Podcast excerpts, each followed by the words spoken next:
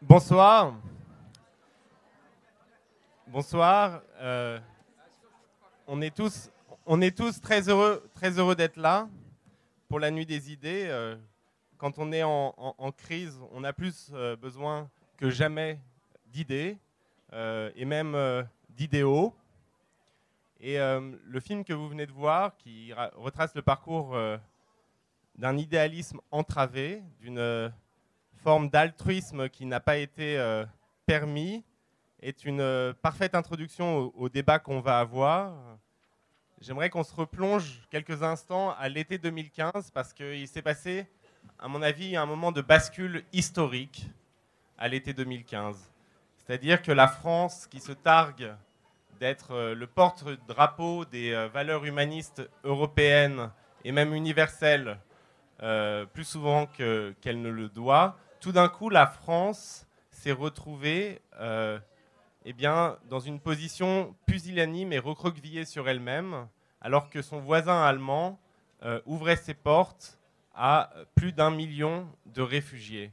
C'est un moment de bascule historique parce que tout d'un coup, euh, le supporter de foot de Bundesliga eh bien, s'est révélé plus humaniste que l'intellectuel du café de Flore. Euh, et, ce moment, à mon avis, doit tous nous interroger.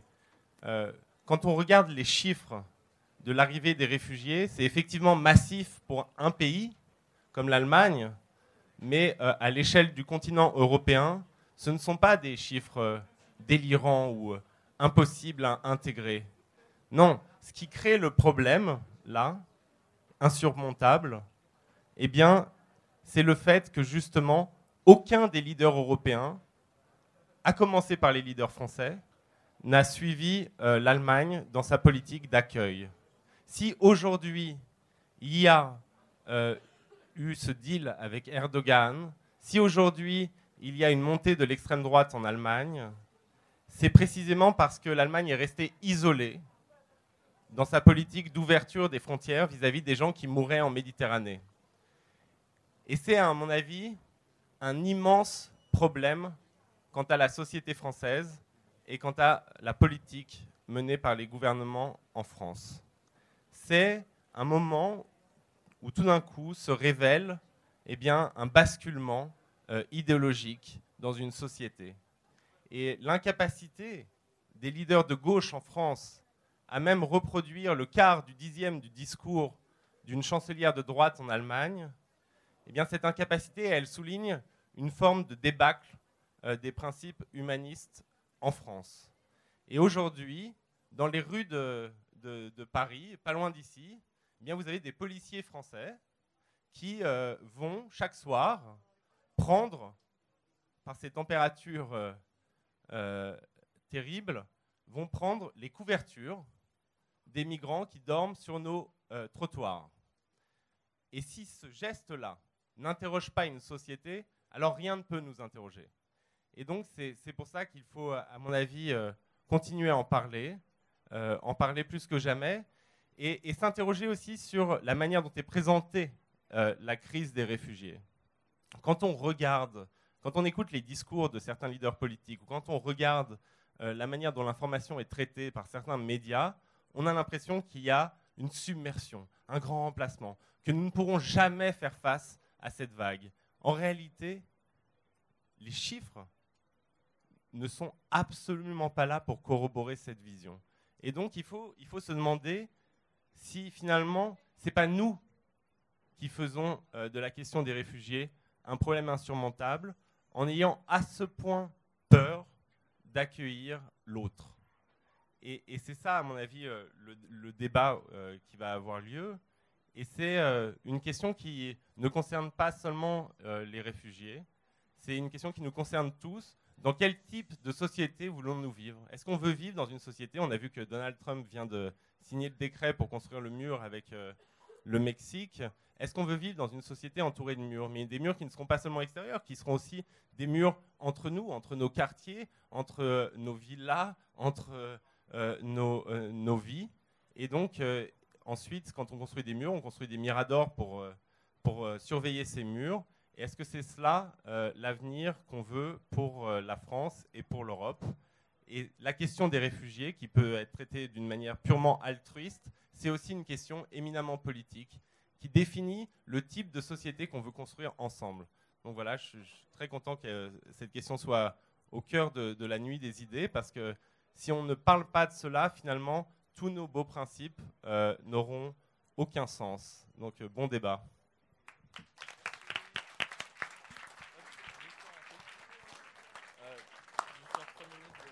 Bonjour. Attends. Hop. Euh, vous allez bien?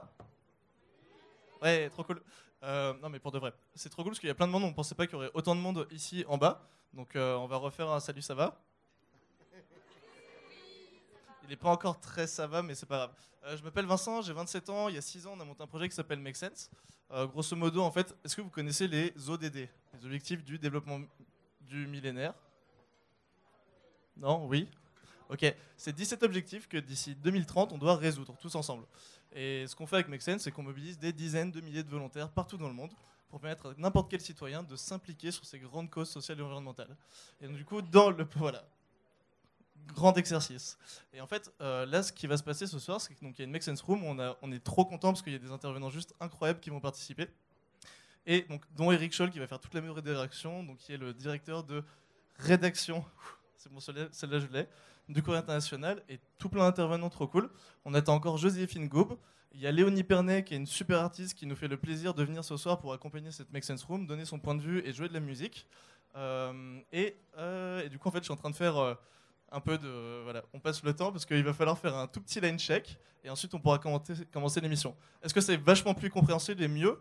Est-ce que vous êtes toujours bien? Merci beaucoup. Hop, à tout de suite. Merci Vincent. Euh, merci aussi à Raphaël pour euh, cette euh, très belle introduction à ce débat qui a, il a bien reposé en fait le, ce sujet qui euh, en tout cas nous, à Courrier International, qui nous occupe depuis plusieurs années et dont on a fait plusieurs couvertures, et on essaye à chaque fois euh, d'en montrer toutes les dimensions et aussi les questionnements. Et c'est justement ce soir une occasion, euh, je pense, très, très intéressante de pouvoir à la fois essayer de tracer un peu le panorama, et on aura des experts pour ça, mais aussi euh, de s'interroger sur le traitement euh, médiatique, en fait le rôle des médias euh, dans la représentation des réfugiés depuis deux ou trois ans. On va commencer tout de suite, parce qu'il y en a des artistes avec nous ce soir. On va commencer avec Léonie. Est-ce que Léonie, tu es prête?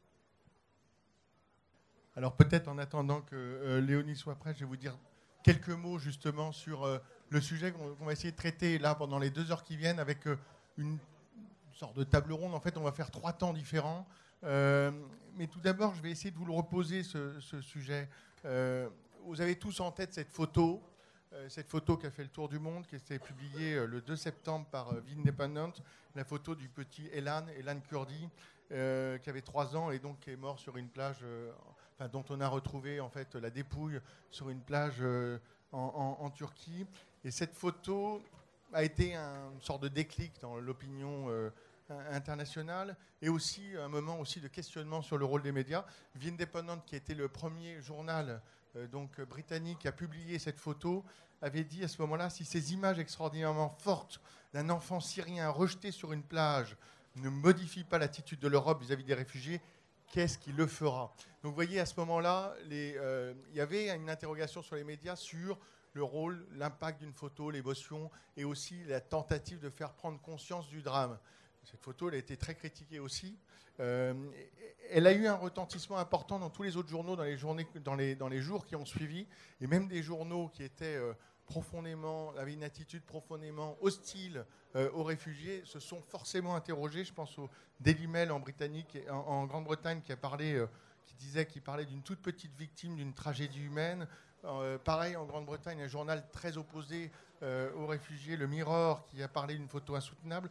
En Italie, la Repubblica, qui à ce moment-là a parlé de la photo qui fait taire le monde, et le País en Espagne, qui a parlé du symbole du drame migratoire, euh, et toujours en Espagne, le Periodico, qui parlait du naufrage euh, de l'Europe. Euh, pourquoi je parle de cette photo? Parce qu'elle arrive en début, septembre 2015, le 2 septembre 2015, c'est un moment clé la guerre de Syrie a commencé en 2011. Il y a eu le mouvement réfugiés, on va y venir tout à l'heure, a commencé plus tôt que ça, mais finalement dans l'opinion publique, c'est peut-être à la fois un tournant et aussi un questionnement sur lequel on va revenir. En réalité, euh, la représentation des réfugiés, ce n'est pas un sujet qui est nouveau dès 2011. Euh, vous avez euh, France Terre d'Asile qui s'alarme en fait de l'attitude de l'opinion publique et qui écrit un rapport sur ce sujet et qui explique face à l'arrivée sur le sol français des travailleurs migrants et de réfugiés, l'opinion publique a opposé et oppose encore des comportements de méfiance largement relayés par les médias. Et puis, si on remonte euh, très loin, après tout, le terme de réfugié, il faut savoir que le terme de réfugié il a été introduit dans le dictionnaire de l'Académie française euh, en 1694 et à l'époque, ça concernait les Huguenots, les Huguenots qui étaient euh, pourchassés par le pouvoir royal je vais faire très très rapide dans ce petit rappel historique, mais je pense qu'il y a deux, trois dates importantes. Au moment de la Révolution française, en 1793, et, le droit d'asile rentre dans, est inscrit à la, par la Convention montagnarde. Et ensuite, le moment où on voit des réfugiés arriver euh, en France, c'est entre, au moment de la monarchie de juillet, entre 1830 et 1848. On voit arriver à ce moment-là des, des, Polonais euh, et des Espagnols, à peu près 6000 personnes. C'était important à l'époque. Et c'est en 1832 euh, que la loi fait entrer, inscrit la catégorie de réfugiés. Alors maintenant, on va refaire un long saut en avant. On revient justement à cette guerre civile qui est, syrienne qui éclate euh, en, 2011. Euh, et, à partir de 2011, il y a eu, dans les années qui ont suivi, une interrogation euh, par de nombreuses instances sur le rôle des médias. Il y a eu l'UNESCO qui a organisé, bah, pas plus tard qu'il y a quelques mois, une table ronde sur le, rôle des médias et sur l'image réductrice des réfugiés. Si vous voulez, pour faire très court, soit les réfugiés étaient perçus comme une menace, soit comme un groupe de victimes.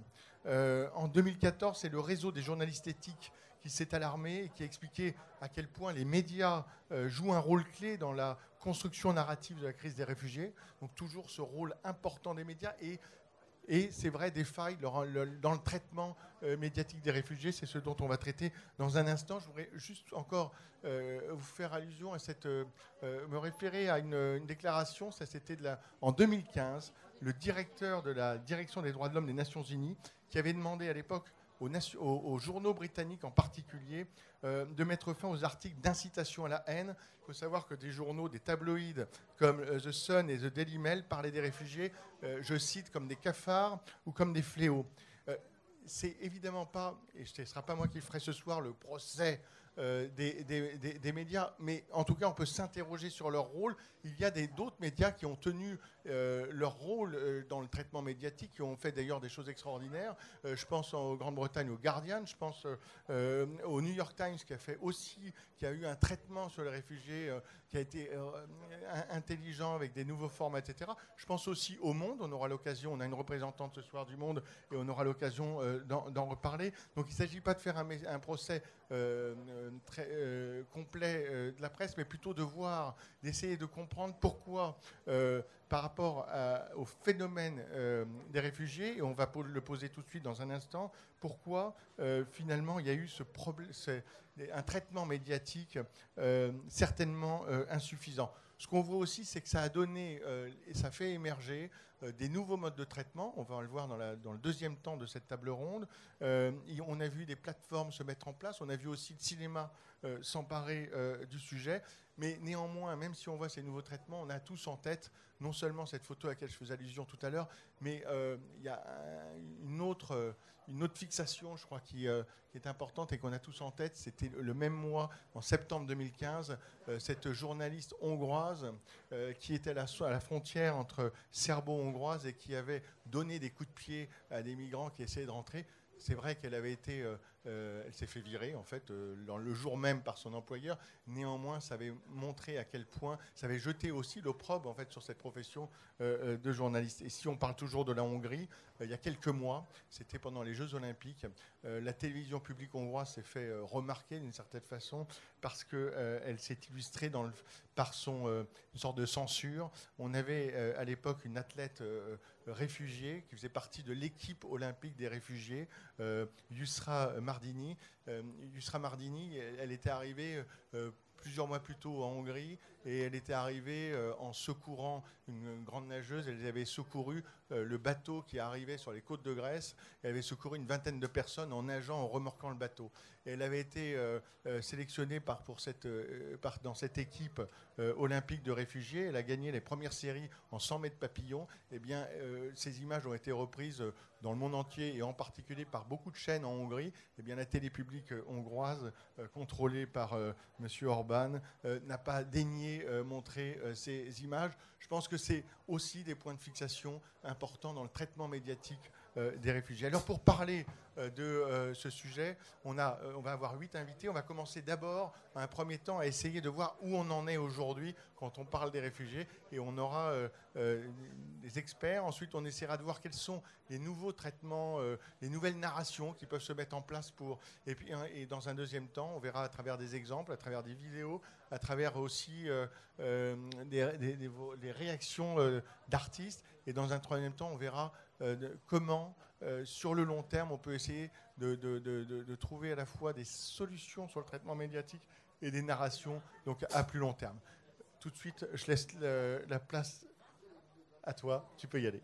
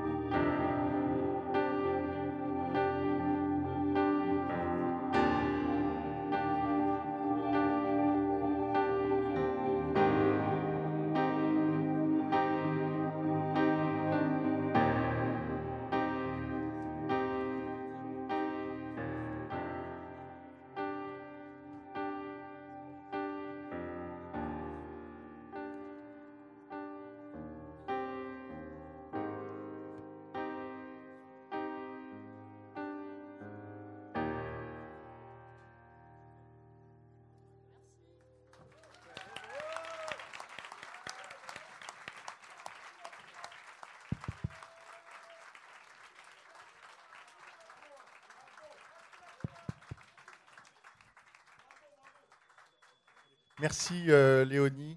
Léonie Pernet, donc euh, multi-instrumentiste, militante, engagée, engagée citoyenne. Est-ce que vous pouvez nous dire peut-être deux mots?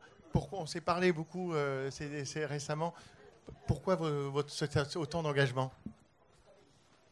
Bonsoir déjà, c'est toujours un peu délicat parce que je suis pas, je suis pas euh, une spécialiste, donc euh, je vais essayer. Mais on a des spécialistes, donc euh, tout si vous êtes là, tout le monde est légitime ce soir. non, moi je crois qu'on m'a appelé, puis j'étais ravie de venir parce que en dehors de mes des morceaux plus classiques et purement musicaux que que je viens de faire et, et que je vais faire tout à l'heure, qui sont une part importante de mon travail, voire principale, il y a aussi des euh, j'ai réussi récemment euh, à, essayer d'allier euh, l'engagement citoyen et la conscience qui est la mienne à mon travail, à travers notamment deux mix, un qui s'appelait le Mix pour tous, que j'avais fait à l'époque du, Mix pour tous, donc en 2013, et plus récemment du Mix debout, dont la thématique qui était très politique et dont la thématique était plutôt euh,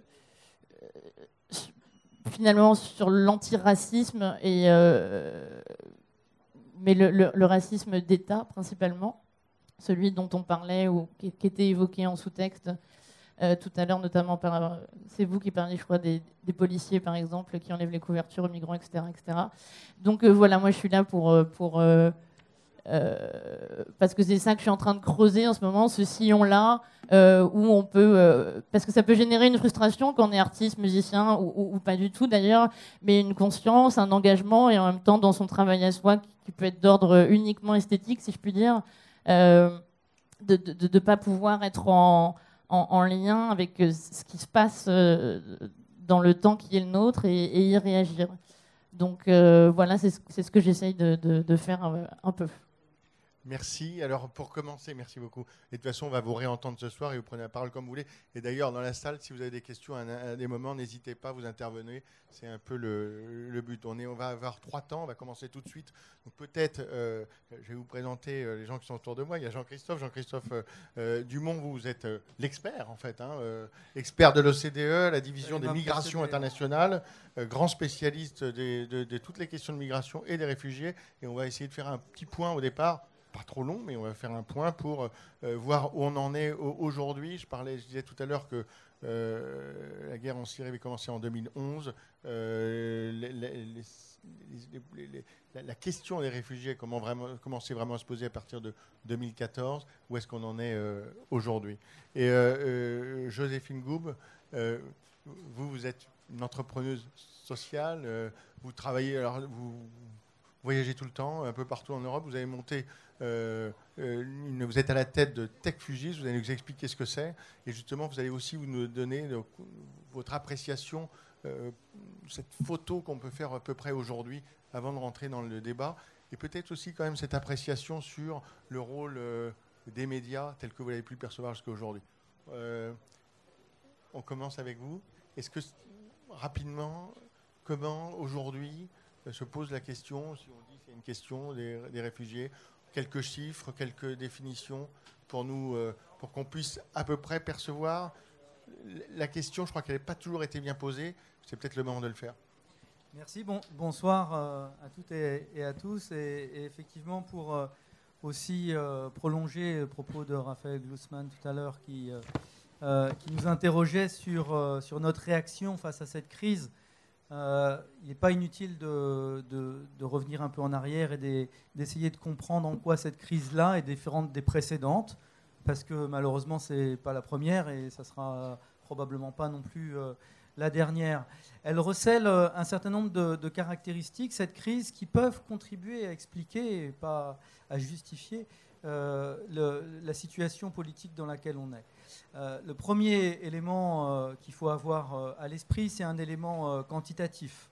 Donc en 2014, on a environ 800 000 demandes d'asile dans l'ensemble des pays de l'OCDE. en 2015, c'est 1 600 000, c'est-à-dire le double de 2014, sachant que 2014 était exactement le même chiffre qu'on avait connu au début des années 90 pendant les, crises yougoslaves. Donc d'un point de vue strictement numérique, cette crise est effectivement un événement, événement tout à fait hors norme dans l'histoire de l'Europe depuis, la Seconde Guerre mondiale. Cela dit, euh, bon, 1 600 000 demandes d'asile dans, dans l'OCDE, 1 300 000 pour euh, l'Union européenne, euh, mais ce ne sont pas évidemment que des Syriens, et en fait les Syriens représentent même une fraction de ce total, environ 25% en 2015 seulement. Pourquoi? Parce qu'à cette époque-là, en 2015, il y a énormément de demandes d'asile, énormément de gens qui viennent des Balkans, pas des gens qui transitent par les Balkans, mais des gens qui sont originaires des Balkans, des Kosovars et des Albanais notamment, qui euh, vont en Allemagne euh, pour demander l'asile et qui abondent donc ce total euh, d'un million trois de demandes d'asile enregistrées en, 2015. En fait, c'est un million de personnes qui arrivent en Europe. Hein. vous voyez donc ce décalage entre 1 million et 1 million 3. 1 million de personnes qui arrivent en Europe sur les côtes européennes et qui se répartissent environ, environ un, quart, euh, trois quarts euh, entre une route euh, Libye-Italie et une route Turquie-Grèce. Ce qu'il faut bien avoir à, l'esprit, c'est que ces deux routes sont complètement déconnectées. Ça raconte des histoires qui n'ont strictement rien à voir. ce qui se passe entre la Libye et, l'Italie n'est pas du tout relié au conflit syrien et d'ailleurs plutôt une situation structurelle qu'une situation de crise. Euh, parce que ça fait déjà plusieurs années que, ces flux sont, importants.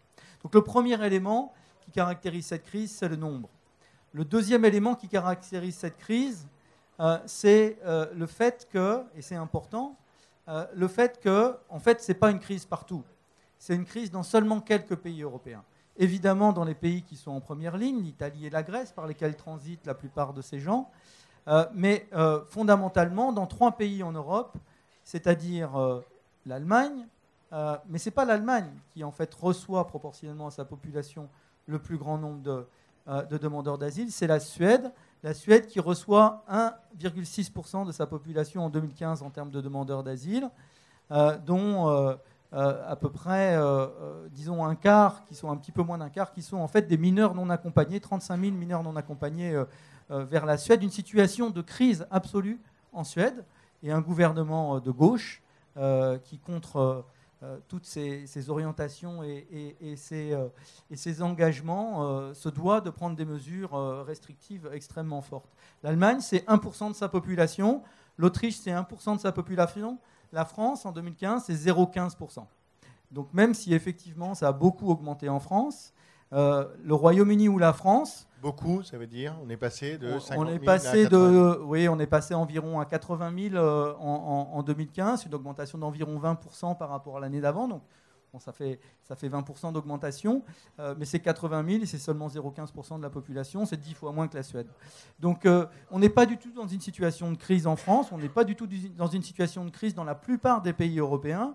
Il y a en fait trois ou quatre pays, plus les pays qui sont les pays euh, disons, par lesquels les gens arrivent, qui sont effectivement dans une situation de crise. Le troisième élément qu'il faut avoir à l'esprit, c'est qu'en dehors de cette différence qu'il peut y avoir quant à, l'importance des, flux, l'autre élément qui différencie les flux entre, entre les pays, c'est que ce ne sont pas les mêmes nationalités. C'est-à-dire que même si la France, effectivement, a reçu plus 20% de demandes d'asile en, en, 2015, en France, à cette époque-là, la première demande d'asile euh, c'était des Soudanais. Euh, au Royaume-Uni, c'était des Érythréens. En Italie, c'était des, euh, gens du Nigeria. En Pologne, c'était des, gens d'Ukraine. En Finlande, c'était des gens en provenance d'Irak. Donc une situation extrêmement diverse. Ce n'est pas du tout la crise syrienne.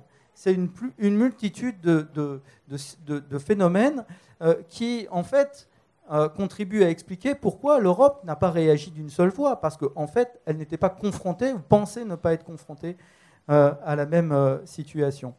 Euh, trois, quatrième point qui est extrêmement important et qui différencie cette crise peut-être des précédentes, c'est le fait que c'est million de, ce million de personnes qui est arrivé sur les, sur les côtes européennes, et ça rejoint la thématique de, ce débat, sont passés par trois ou quatre points d'entrée, par Kos, par Lesbos, par Lampedusa, par trois îles. Et évidemment, avec des caméras braquées, un million de personnes qui passent par trois, quatre, cinq îles, évidemment, ça crée des images.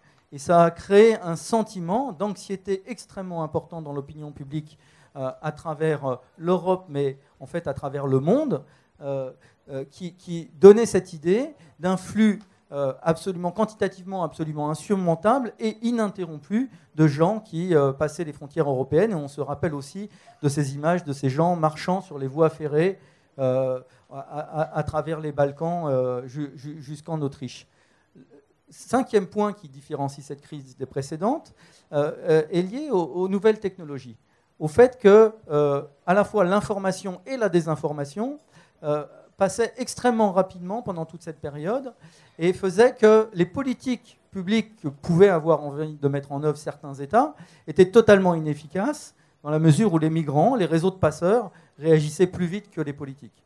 Donc cet ensemble de, de phénomènes, si vous voulez, permet d'expliquer en quoi cette crise est différente des précédentes.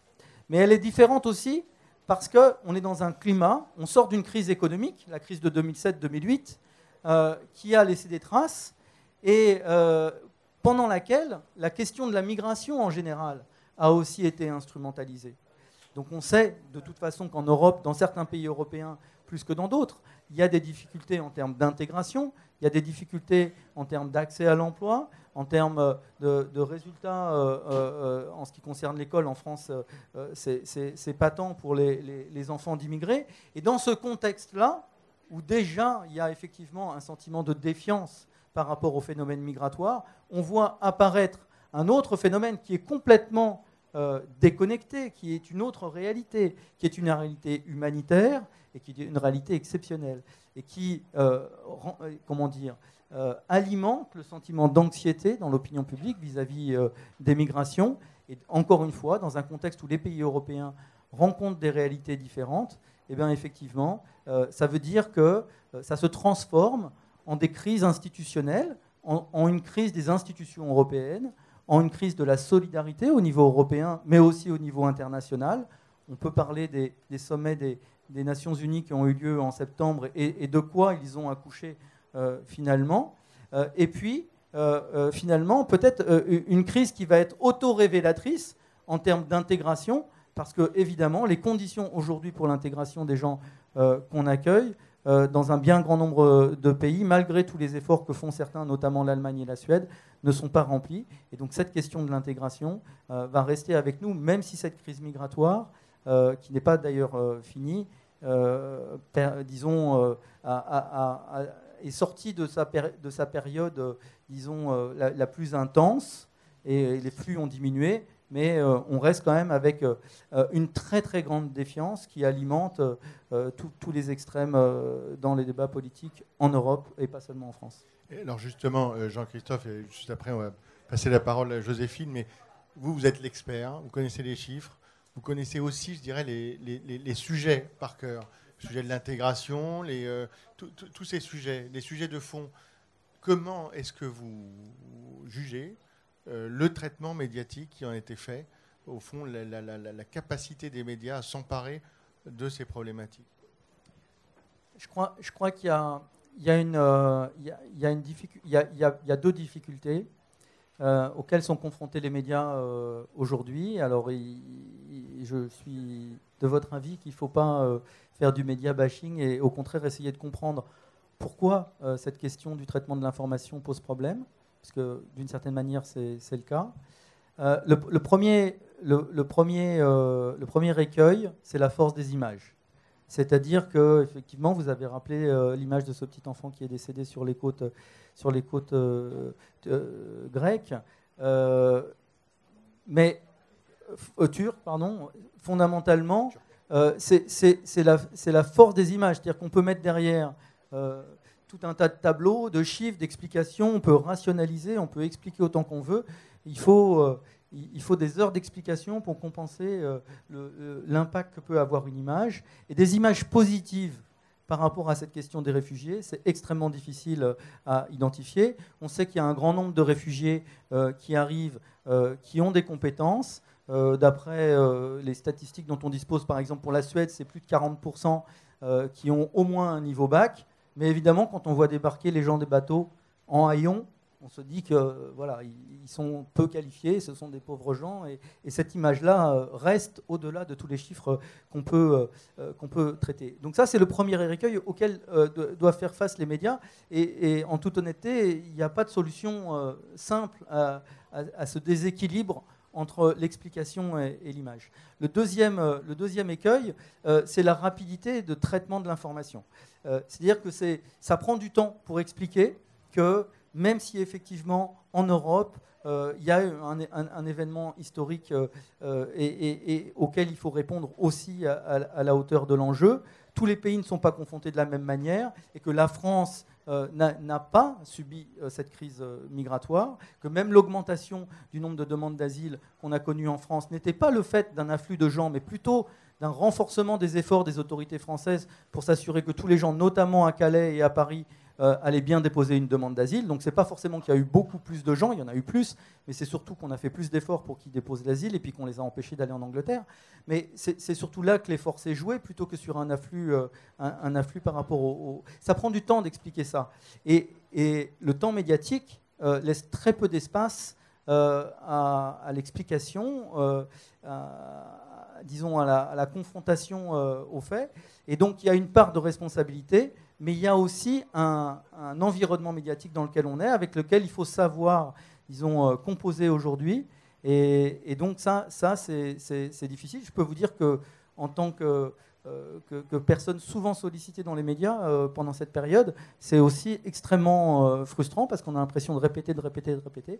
Mais bon, c'est scisif. Hein, fois qu'on a l'impression qu'on a atteint le sommet, ben, on recommence d'en bas. Quoi. Mais c'est intéressant parce que vraiment, je me permets, mais quand en fait, je vous entends parler en tant que position d'expert, ce que j'entends je, ce que justement, j'entends du flux. J'entends du flux, j'entends du flux, j'entends du flux.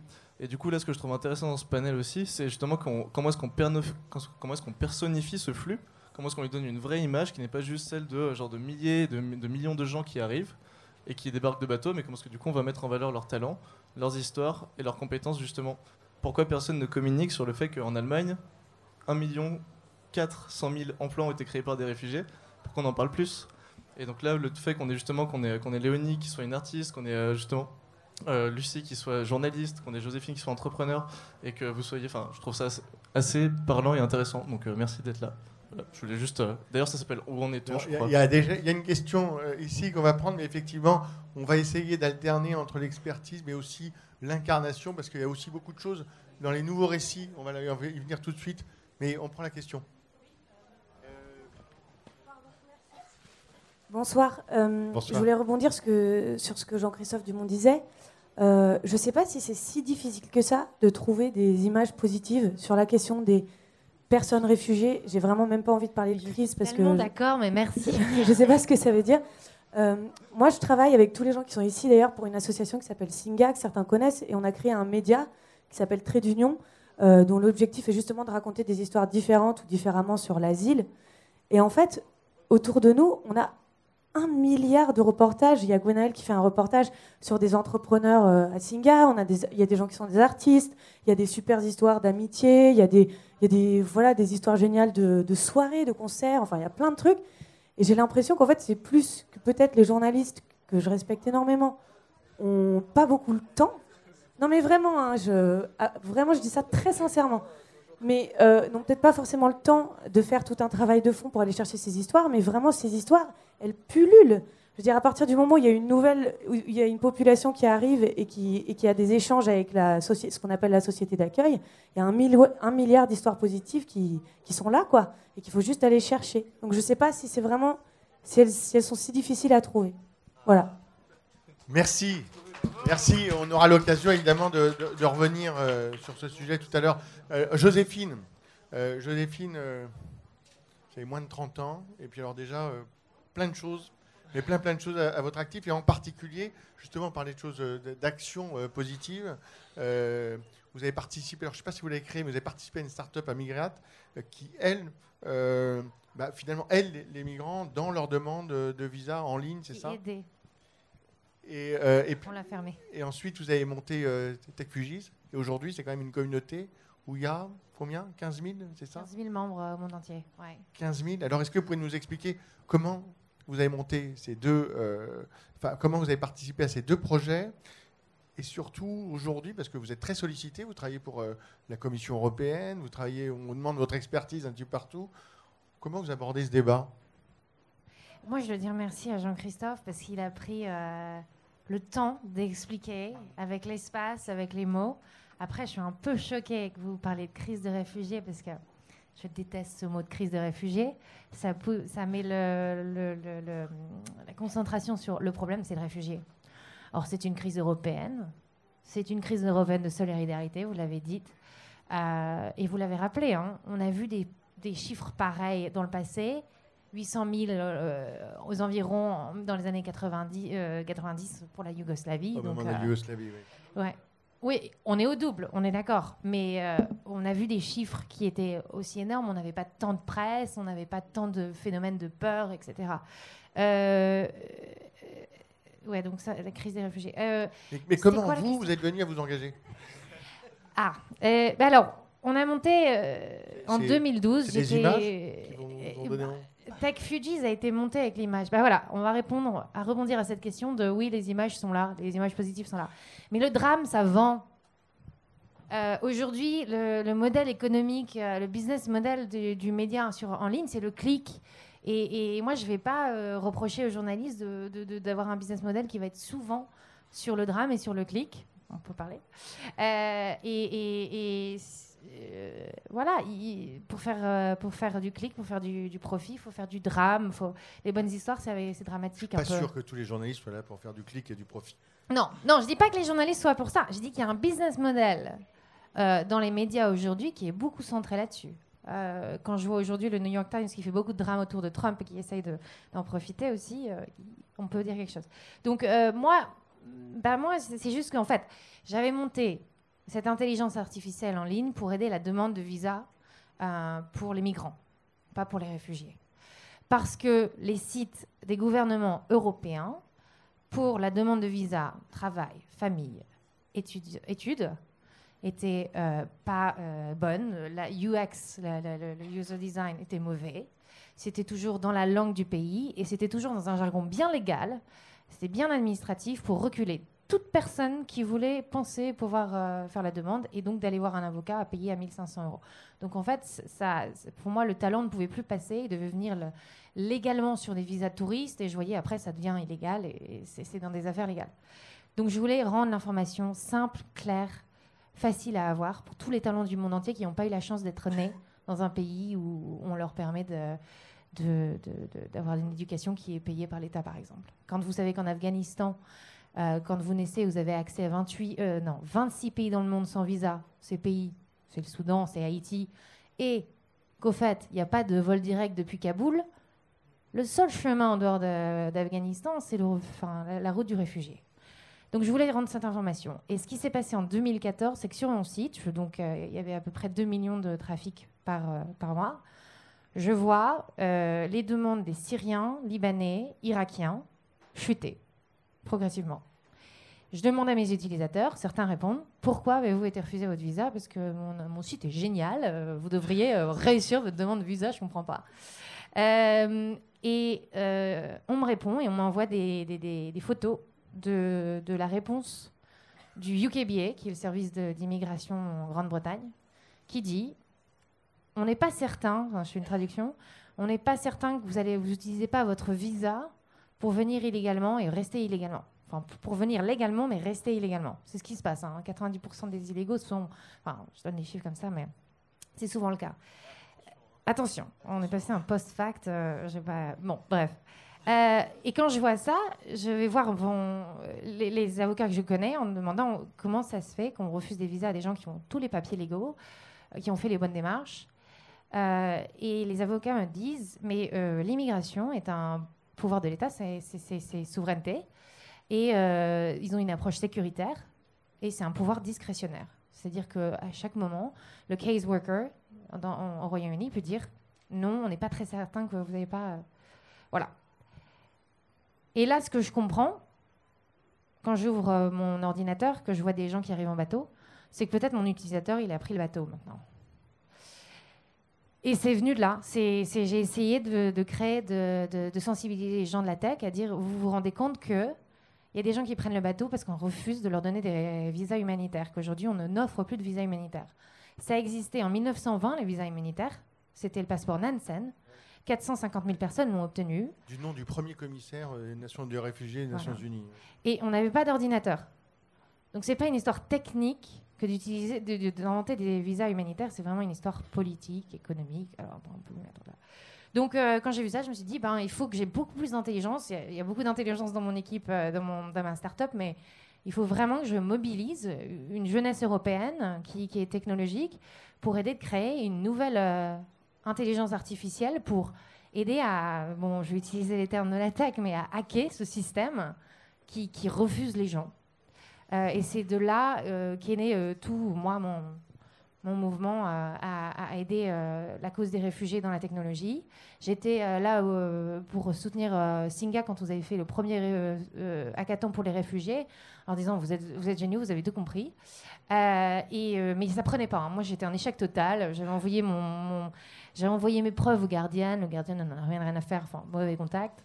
et c'est seulement la photo du bébé qui a réveillé tout le monde et je me suis retrouvée avec une boîte aux lettres euh, et mon téléphone qui vibrait et qui n'avait plus de batterie. Tout le monde me disait Joséphine, on fait quoi? Euh, Je sais que tu travailles sur ces questions, qu'est-ce qu'on fait maintenant? Tu as vu la, la, photo du bébé, c'est incroyable, etc. C'est là où tout le monde, et j'ai réussi à captiver l'attention des gens là-dessus. Et alors justement, depuis, euh, vous connaissez très bien, vous les voyez, vous fréquentez les réfugiés, comment vous voyez le traitement médiatique Et en effet, on, on, s'est parlé de Calais, on s'est parlé aussi, vous me disiez, ça n'avait strictement rien à voir avec Grande Sainte. En deux mots, pourquoi cette différence de traitement entre les deux cas? Bah, la question du traitement médiatique des réfugiés, elle est très très intéressante. Il faudrait que je suis très contente d'être ici ce soir. Merci euh, Make Sense, merci Make Sense d'avoir fait ce super beau documentaire. Merci Fourier International pour traiter la question et, la publier. Euh, c'est une question qu'il faut que tout le monde discute. Euh, je suis effarée de la réalité et euh, des médias et de l'opinion, de, du non, de la non-connaissance de l'opinion.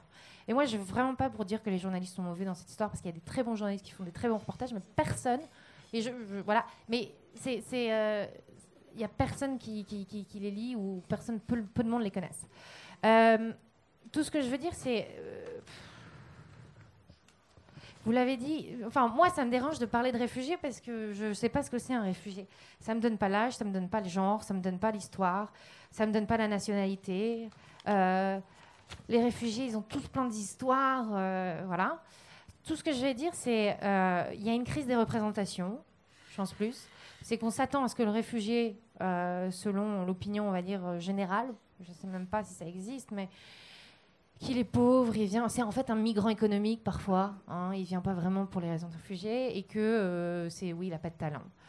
Euh, on parle seulement, on voit que Calais, on voit que Lampedusa, on parle pas que 80% des réfugiés sont dans les villes ou plus selon le pays. Euh, donc voilà, Calais, on vous en parle beaucoup. Grande Sainte moins, je pense que ça va revenir parce que Calais a disparu.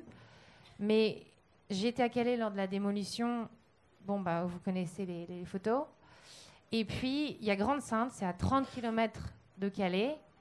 J'étais le même jour, hein. le même jour, je suis à Calais, je vois pas d'enfants, je vois pas de femmes, je vois que des hommes, et ils sont pas, ils sont pas, très contents, c'est démoli.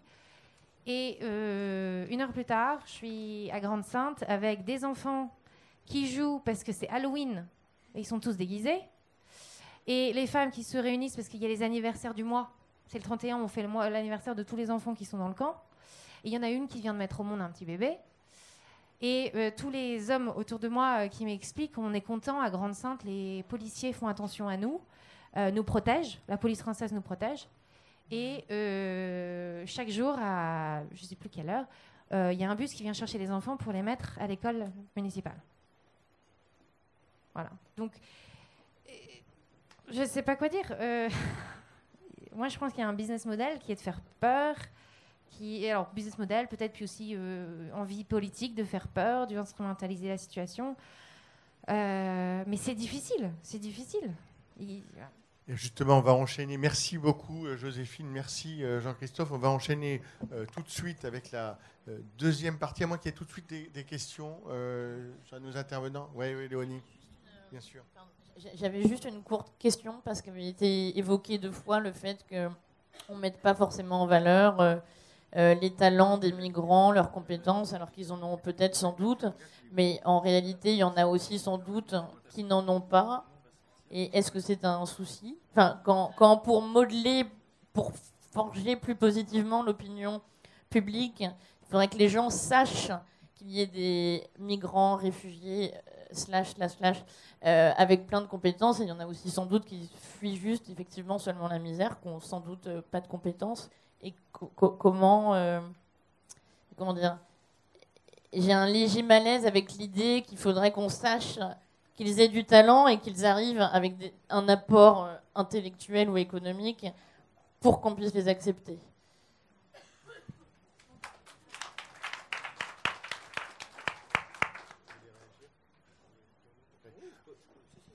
Si, si, allez-y, allez-y, on vous écoute, euh, Jean-Christophe. Je m'interpelle, donc euh, je, peux, je, peux, je, peux, réagir. je ne crois pas avoir dit et que, l'argument était en termes économiques. Euh, la question des réfugiés, c'est une question euh, d'engagement internationaux, euh, de sa propre conscience, de, des engagements humanitaires qu'on prend. Et on accueille les gens indépendamment de, leur, de, leurs compétences et, de leur potentiel économique, bien entendu. Ce que je voulais illustrer, c'était simplement le fait que dans l'opinion publique, on, on, a souvent, par le fait des images euh, cette impression que ce ne sont que des, que des pauvres gens euh, qui, ne peuvent pas effectivement apporter de l'innovation, des talents, euh, une force de travail, un une envie simplement de, reconstruire leur vie d'une façon positive. Et donc on, les perçoit potentiellement comme des gens qui vont être euh, un, fardeau euh, pour la société, euh, pour les finances publiques, etc. Donc c'est simplement ce décalage entre l'image qu'on peut effectivement percevoir quand quelqu'un descend avec toute sa vie dans un sac plastique et un, pantalon déchiré. On ne se dit pas, bah tiens, ça c'est un médecin. et peut-être qu'effectivement, si on arrive à valoriser ses compétences, il nous aidera aussi à, résoudre nos, nos, problèmes de, pénurie de médecins euh, dans nos campagnes. C'est simplement ce décalage qu'il faut prendre en compte. Cela dit, euh, bon, je, crois qu'il euh, faut quand même, disons, sur cette, sur cette question, enfin, crise des réfugiés, crise des migrations, enfin, peu importe, c'est une crise, quoi. Il faut, lui mettre un, nom. Il y a européenne. Il n'y a, pas de il y a, pas le nom importe. Non, c'est vrai. Je pense qu'on est tout à fait. Le, nom importe finalement pas tellement, mais non, non, mais sur les pages Facebook, c'est de rumeurs et de que eux-mêmes rediffusent. Euh, euh, donc euh, ça peut être, ils peuvent savoir qui c'est, mais l'information peut être complètement biaisée parce qu'ils la tiennent d'une page Facebook, de donc, donc oui, après, est-ce qu'ils ont confiance dans les. Eh ben, c'est C'est une très bonne question. Alors, on s'est dit, bon, ces chatbots, c'est un robot qui répond, on va pas plus avoir confiance qu'une autre. Seulement, le chatbot, par exemple, qu'on a développé dans le hackathon de Oslo, s'intéresse aux femmes qui sont enceintes, donc euh, celles qui ont fait la demande d'asile, mais aussi celles qui ont le statut de réfugié. Et en fait, euh, cette dame peut euh, parler à ce robot pour se dire voilà, j'ai mal au côté droit, je suis à trois mois de, grossesse, je ne sais pas ce que c'est. Elle l'écrit en, arabe, ou en farsi, ourdo, ce que Le robot répond bon. Et bon, il y a des, y a des, y a des, enfin, je vais pas expliquer la technique, mais c'est des mots clés qui vont pêcher euh, quelle, est la bonne, quelle est la bonne réponse à faire. Et en fait, ce qui se passe, c'est que le robot dit bon, ça n'a pas l'air d'être inquiétant sur, ma, sur mon échelle d'inquiétude dans ces mots-là à trois mois, etc. Ça n'a pas l'air important, mais je ne suis pas docteur, je suis un robot. Euh, et le robot va rediriger vers le docteur le plus proche, en utilisant un GPS, euh, qui va parler la même langue et qui est disponible le plus rapidement dans son agenda pour ceux qui sont connectés. Et donc, en fait, ce que ça fait, la technologie, c'est qu'on utilise un nouveau format. Vous avez utilisé un nouveau format pour parler d'une histoire et créer de l'empathie. Nous, on utilise un nouveau format pour délivrer de l'information. Alors qu'avant, vous avez une ONG d'Arditionnel d'Oslo qui va attendre dans son centre que la femme réfugiée vienne dans son centre, prenne un truc d'information, le lise en arabe et dise Ah, j'ai accès à des docteurs gratuitement.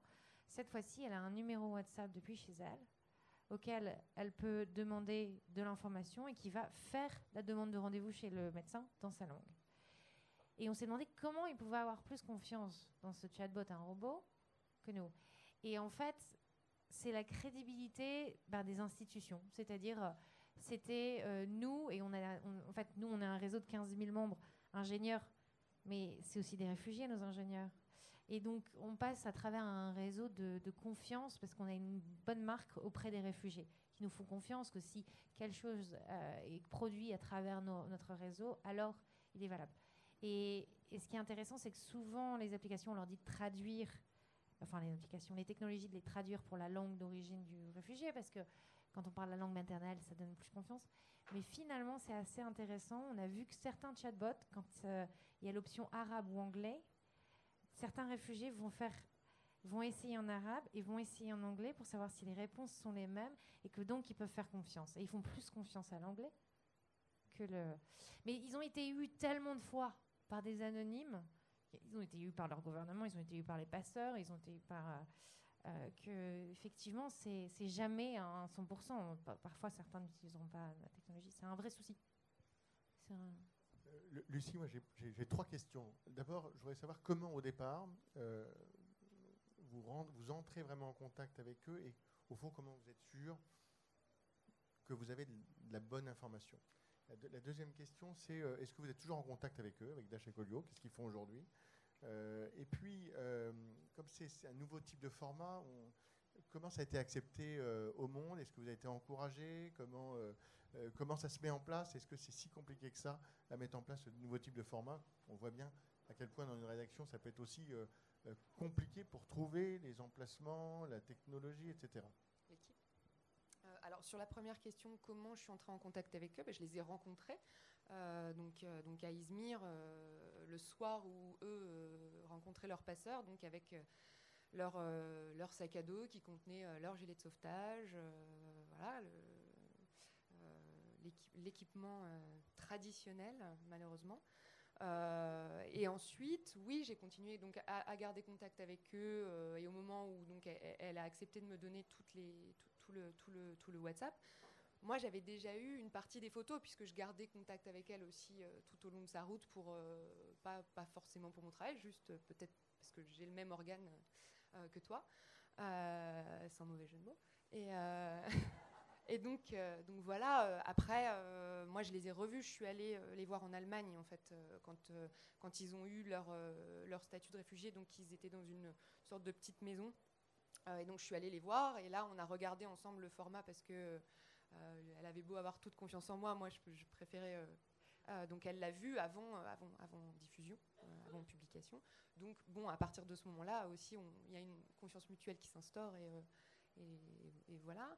Euh, la deuxième question, est-ce que je suis toujours en contact avec eux? Bah, Oui, évidemment. Euh, je suis. Euh, comment vont-ils Ils viennent d'avoir là donc leur papier. Euh, enfin leur papier, euh, Daesh a eu donc son statut de, réfugié. Euh, Rolio, qui est en fait son beau-frère, qui est le, mari de, sa sœur, a fait venir sa femme. Donc le, le, processus est enclenché. Après, tout est très compliqué parce qu'en fait, ils doivent passer par des, sortes de sas de, pour, pour intégrer les facs, de sas de réfugiés. Donc, donc en fait, là, ben, elle, elle, s'ennuie parce que ben, elle est dans des, cours euh, où elle apprend à, taper euh, sur Word et, euh, où donc elle, elle mais voilà, donc elle est avec la population, elle n'est pas à son niveau, on ne fait pas des tests de niveau. On dit toi tu es réfugié, donc tu es dans une sorte de premier sas et après, donc là voilà, elle est là. Je veux réagir par rapport à ça. bon, il y, y, a des innovateurs là qui, qui donnent l'accès aux réfugiés à, des cours en ligne. C'est des MOOCs, Kiron, Kyrens et Drac et euh, qui permettent de passer euh, à côté de, de ces, de ces formules, ouais, de passer derrière euh, le SAS. Comment? Tu me donneras. Ouais, je donnerai. Mais non, mais c'est. Eh, mettez-les en contact. Oui, c'est ça. Ouais, mais on, on, est en train de lancer un groupe Facebook pour en arabe, fait par nos, nos, notre communauté qui a réfugié et qui parle arabe, pour qu'ils créent la confiance et qu'ils pointent, voilà, les applications qui peuvent vous permettre de, permettre de faire un court-circuit sur le système actuel de SAS et qui vous donne directement euh, accès à des cours en ligne ou même dans des universités comme Sciences Po ou dans des universités en Allemagne et qui en fait vous créditent des points pour être rentré en master plus facilement. Et, j'avais donc une troisième question et qui me semble assez importante parce qu'au fond, elle, elle, répond tout à fait au, sujet de ce soir, c'est-à-dire le traitement médiatique. Comment est-ce que c'est facile de faire cette proposition dans une rédaction comme un journal Le Monde euh, moi, je pense que je suis aussi peut-être dans une rédaction privilégiée qui fait que oui, quand je suis arrivée en leur disant euh, voilà, j'ai ça, euh, parce que clairement, je suis arrivée, je leur ai donné les 250 captures d'écran et moi derrière, j'étais pas capable de. Je savais que je savais à peu près que ça prendrait cette forme-là parce que l'idée c'était de rester sur le format WhatsApp. Par contre, j'étais incapable de faire euh, quoi que ce soit avec, ce, avec ces captures d'écran. Donc, euh, donc, je suis arrivée en leur montrant ça, en leur disant Je pense qu'on a une, histoire à, raconter. Euh, et, oui, les choses se sont mises en place assez, naturellement, mais parce qu'on a déjà une équipe de nouveaux formats, euh, qu'on a des développeurs, euh, des gens qui se sont un petit peu greffés au projet. Après, c'est aussi, mais comme partout, des, appels aux bonnes volontés. Donc, par exemple, Majid, qui, qui co-signe avec moi, il a tout. lui, il est journaliste au service international. Et là, il a fait un travail de traduction sur, ses, voilà, sur ses heures après. donc, c'est aussi. mais des, bonnes volontés internes qui font que. Mais ça a été très bien accueilli et très bien accueilli derrière d'ailleurs par, euh, par, euh, par, les lecteurs. Léonie, vous vous réagissez comment euh, sur ça, quand vous voyez ce type de, de projet? Est-ce que c'est peut-être vers là où on doit aller dans le traitement de l'info? Je viens d'en voir quelques secondes, je ne connaissais pas ce travail, donc ça a l'air formidable. Mais plus sérieusement, j'imagine, comme disait Mathieu et et Joséphine, ça, crée de l'empathie, donc c'est important, mais pas seulement, parce que là, c'est journalistique. Enfin, on est dans une forme qui. performative, je sais pas, mais qui, qui s'en rapproche quand même dans, un certain sens et qui donne la parole à, ces personnes qui sont en train de vivre ça. Et euh, moi, comment je le perçois, certes, c'est du journalisme, mais j'y vois quelque chose d'éminemment artistique aussi. Et la jonction entre les deux, donc ce qu'on appelle le, politique, le politique pardon, et le poétique dans le, peu d'images que j'ai vues de ce travail, c'est euh, je ressens quelque chose de cet ordre-là et j'ai l'impression que c'est un peu le, futur, si je puis dire, qu'on puisse mobiliser les gens, leur faire euh, passer par l'empathie pour qu'ils prennent conscience, mais sans les, sans les abrutir ou sans les, les, caresser dans un, dans un sens ou dans un autre, si je puis dire, excusez-moi. Euh, donc, euh, donc voilà. Ok, merci. Est-ce qu'il y a des questions euh, à, nos, à nos intervenants? Allez, on vous écoute. Est-ce qu'il y a un micro? On va passer un micro, merci. Bonsoir à tous. Bonsoir. Et, bon, je suis très content d'être ici et d'avoir entendu tout ce que vous allez nous dire. Et, mais je suis plutôt impressionné par la, la, composition de la table ronde. En fait, à chaque fois que, que nous s'invite à entendre parler de, de, la crise des réfugiés, comme vous l'appelez, on entend à chaque fois un point de vue occidental. On n'invite jamais les personnes réfugiées qui sont les mieux placées pour parler de cette problématique, en fait. Donc, euh, je pense que voilà, nous, les réfugiés, on a plein de choses à dire. Et je pense que la seule façon de construire une vraie solution, et une solution qui peut durer dans le temps, c'est en travaillant en équipe. Donc si, si on passe des côtés, en fait, on, on fait tout ça pour rien. Ok.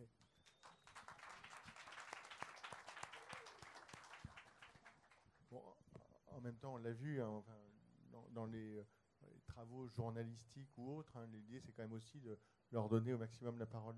Euh, il y a une question euh, là-bas?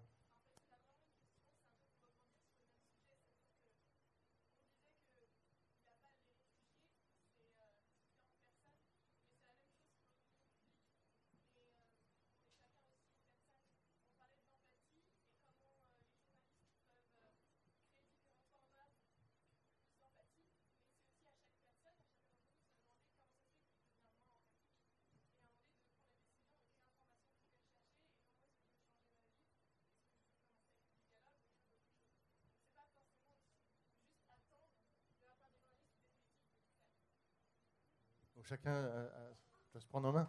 Euh, il y, a quand même une chose, moi je ayant fait aussi pas mal de reportages, je vois très bien ce que c'est que la recherche de l'empathie et de l'incarnation, c'est euh, essentiel. la, limite, je dirais, c'est, c'est en tout cas avec un regard journalistique, puisque c'est le sujet aussi en partie ce soir, c'est de rester aussi dans l'analyse, c'est-à-dire il y a le déclenchement de l'émotion qui peut être important, hein, mais on ne peut pas rester juste au stade de l'émotion. Rester au stade de l'émotion. L'empathie, souvent, suscite de l'émotion. Mais derrière, il y a aussi tout un travail important qu'on a essayé de voir euh, avec de l'analyse, de l'expertise. De, euh, mais, et donc, uniquement rester au stade, je dirais, de l'empathie, je pense qu'on passerait à côté de euh, l'analyse, enfin, du travail, de, en tout cas des, journalistes. Euh, je ne sais pas, Lucie, peut-être une. Bah, là-dessus, euh, oui, je te rejoins complètement parce que je pense que le journalisme ne peut pas se limiter, sans dénigrer mon propre travail, à ce que, à ce que j'ai fait. Parce que derrière, c'est pour ça que pour moi, il n'y a pas de nouveau journalisme, il y a un journalisme. Et il y a donc des gens qui vont aller chercher l'incarnation, qui vont vous raconter des histoires, et d'autres derrière qui vont un peu plus éditorialiser. Et chacun va aussi chercher dans, différents formats. Euh, tout le monde ne sera pas touché par la même chose. Je pense que ce soir, euh, il y a un public aussi particulier qui est ici et qui sera forcément un peu plus touché par ce genre de format. Mais il ne faut pas oublier qu'il y a d'autres gens qui vont être touchés par euh, un format beaucoup plus traditionnel, par, pas forcément par une histoire. Oui, peut-être Jean-Christophe, un petit mot. Oui, évidemment, on, dérive dans une, vers des sociétés post-truth, non? Alors, euh, où les faits sont de moins en moins perçus comme étant importants et où effectivement il euh, y, y, a la nécessité, le besoin euh, de, ramener aussi les choses à une échelle plus, plus accessible, plus petite, et, et notamment de leur donner visage humain. Cela dit, je crois qu'il ne faut pas jeter le bébé avec l'eau du bain non plus. C'est-à-dire que si on n'a pas... je suis pas sûr que la, oui, enfin, voilà. c'était pas, excusez-moi, c'était pas l'intention, mais euh, c'est-à-dire qu'il faut, il faut pas euh, remettre en question l'ensemble euh, de, de, disons, des approches basées sur, sur, des, sur des faits statistiques et sur l'analyse objective des, des phénomènes, qui d'ailleurs ne sont pas que, que de nature statistique. Et je vais prendre juste un exemple. Euh, il y, a beaucoup d'enquêtes d'opinion euh, autour des questions de, migration. Euh, quand on demande aux gens en France si, pensent qu'il y a trop d'immigrés et qu'il faut réduire donc le nombre d'immigrés en France, il y a environ un tiers des gens qui répondent oui, il y a trop d'immigrés, il faut, il faut réduire le nombre d'immigrés. Quand on pose la même question en, indiquant en préambule, en France, il y a 10% d'immigrés dans la population, est-ce que vous pensez qu'il y a trop d'immigrés? À ce moment-là, il n'y en a plus que 15% qui disent qu'il y a trop d'immigrés. Donc tout ça pour illustrer le fait qu'il euh, faut aussi euh, que l'information euh, factuelle de base soit à la disposition des gens de façon à ce qu'on réduise ce qui est en fait, à mon avis, un des écueils vers lesquels on va à, grande vitesse vers des sociétés où, enfin, disons, des communications, des modes de communication où les faits euh, sont euh, objectifs, euh, démontrés, ont de moins en moins de valeur par rapport à d'autres types d'instruments de, communication. Je pense que c'est une dérive qui est potentiellement dangereuse et donc toutes les, tous les médias et tous les modes de communication sont, sont complémentaires, me semble-t-il, et ne pas, ne pas dénigrer, en tout cas, l'importance des faits et, et de l'analyse, y compris et notamment dans le traitement de la migration. Merci euh, Jean-Christophe. Ce qu'on avait essayé de faire en préparant euh, cette euh, table ronde, c'est d'essayer de trouver quand même des, je dirais des, variétés de profils très différents, mais au fond, on parle tous de la même chose, c'est-à-dire à la fois des journalistes, des artistes, des chroniqueurs, sur différents domaines. Mais je n'ai pas entendu votre prénom, monsieur. Euh, ce que je vous propose, c'est peut-être de nous rejoindre pour la dernière partie. On va attaquer maintenant la, dernière partie. Léonie, on va vous écouter euh, maintenant. Vous allez jouer ou on va entendre tout de suite un morceau? Dans deux minutes, m'a dit-on. Venez nous rejoindre. Te voilà dans un casse-pipe. Et merci beaucoup à, à Lucie. Merci. Votre prénom, c'est? Carlos bonsoir Carlos. Moi, je voulais pas m'inviter par la force. C'est fait, c'est fait. On est très content de vous avoir. Et si, est-ce qu'il y a d'autres questions? Non, il n'y a plus de place ici, donc euh, plus personne peut venir. Mais par contre, on peut prendre vos questions. Ouais, derrière. Et, et, juste après, on passe à notre, euh, au dernier temps de cette, euh, de, de cette table ronde. Alors, moi, je voudrais sortir un peu du, de l'empathie, en fait, pour revenir un peu aux faits, en fait, parce que je trouve ça important, effectivement, ce que vous avez dit sur le fait de mettre les faits devant la réalité des lecteurs, parce qu'il y a un souci, en fait, aussi par rapport aux médias, c'est que il y a de moins en moins de lectorat, en fait, euh, les gens prêtent beaucoup moins d'attention à l'information. Et donc, euh, on peut effectivement se retrancher sur euh, de l'information qui soit beaucoup plus émotionnelle, beaucoup plus sensationnelle pour avoir de l'empathie. Mais euh, c'est plus sympathique que empathique, en fait, à mon sens. Mais alors, par rapport à- aux faits, euh, moi, je voudrais parler des initiatives qui sont faites par le monde, par exemple, par rapport euh, à un site. Enfin, c'est ceux qui analysent, analysent les faits. En fait, rien que les faits, c'est Les décodeurs les, les décodeurs, effectivement. Il y a aussi sur Arte, en fait, dans l'émission 28 minutes, en fait, une émission, enfin, une chronique qui est désintox.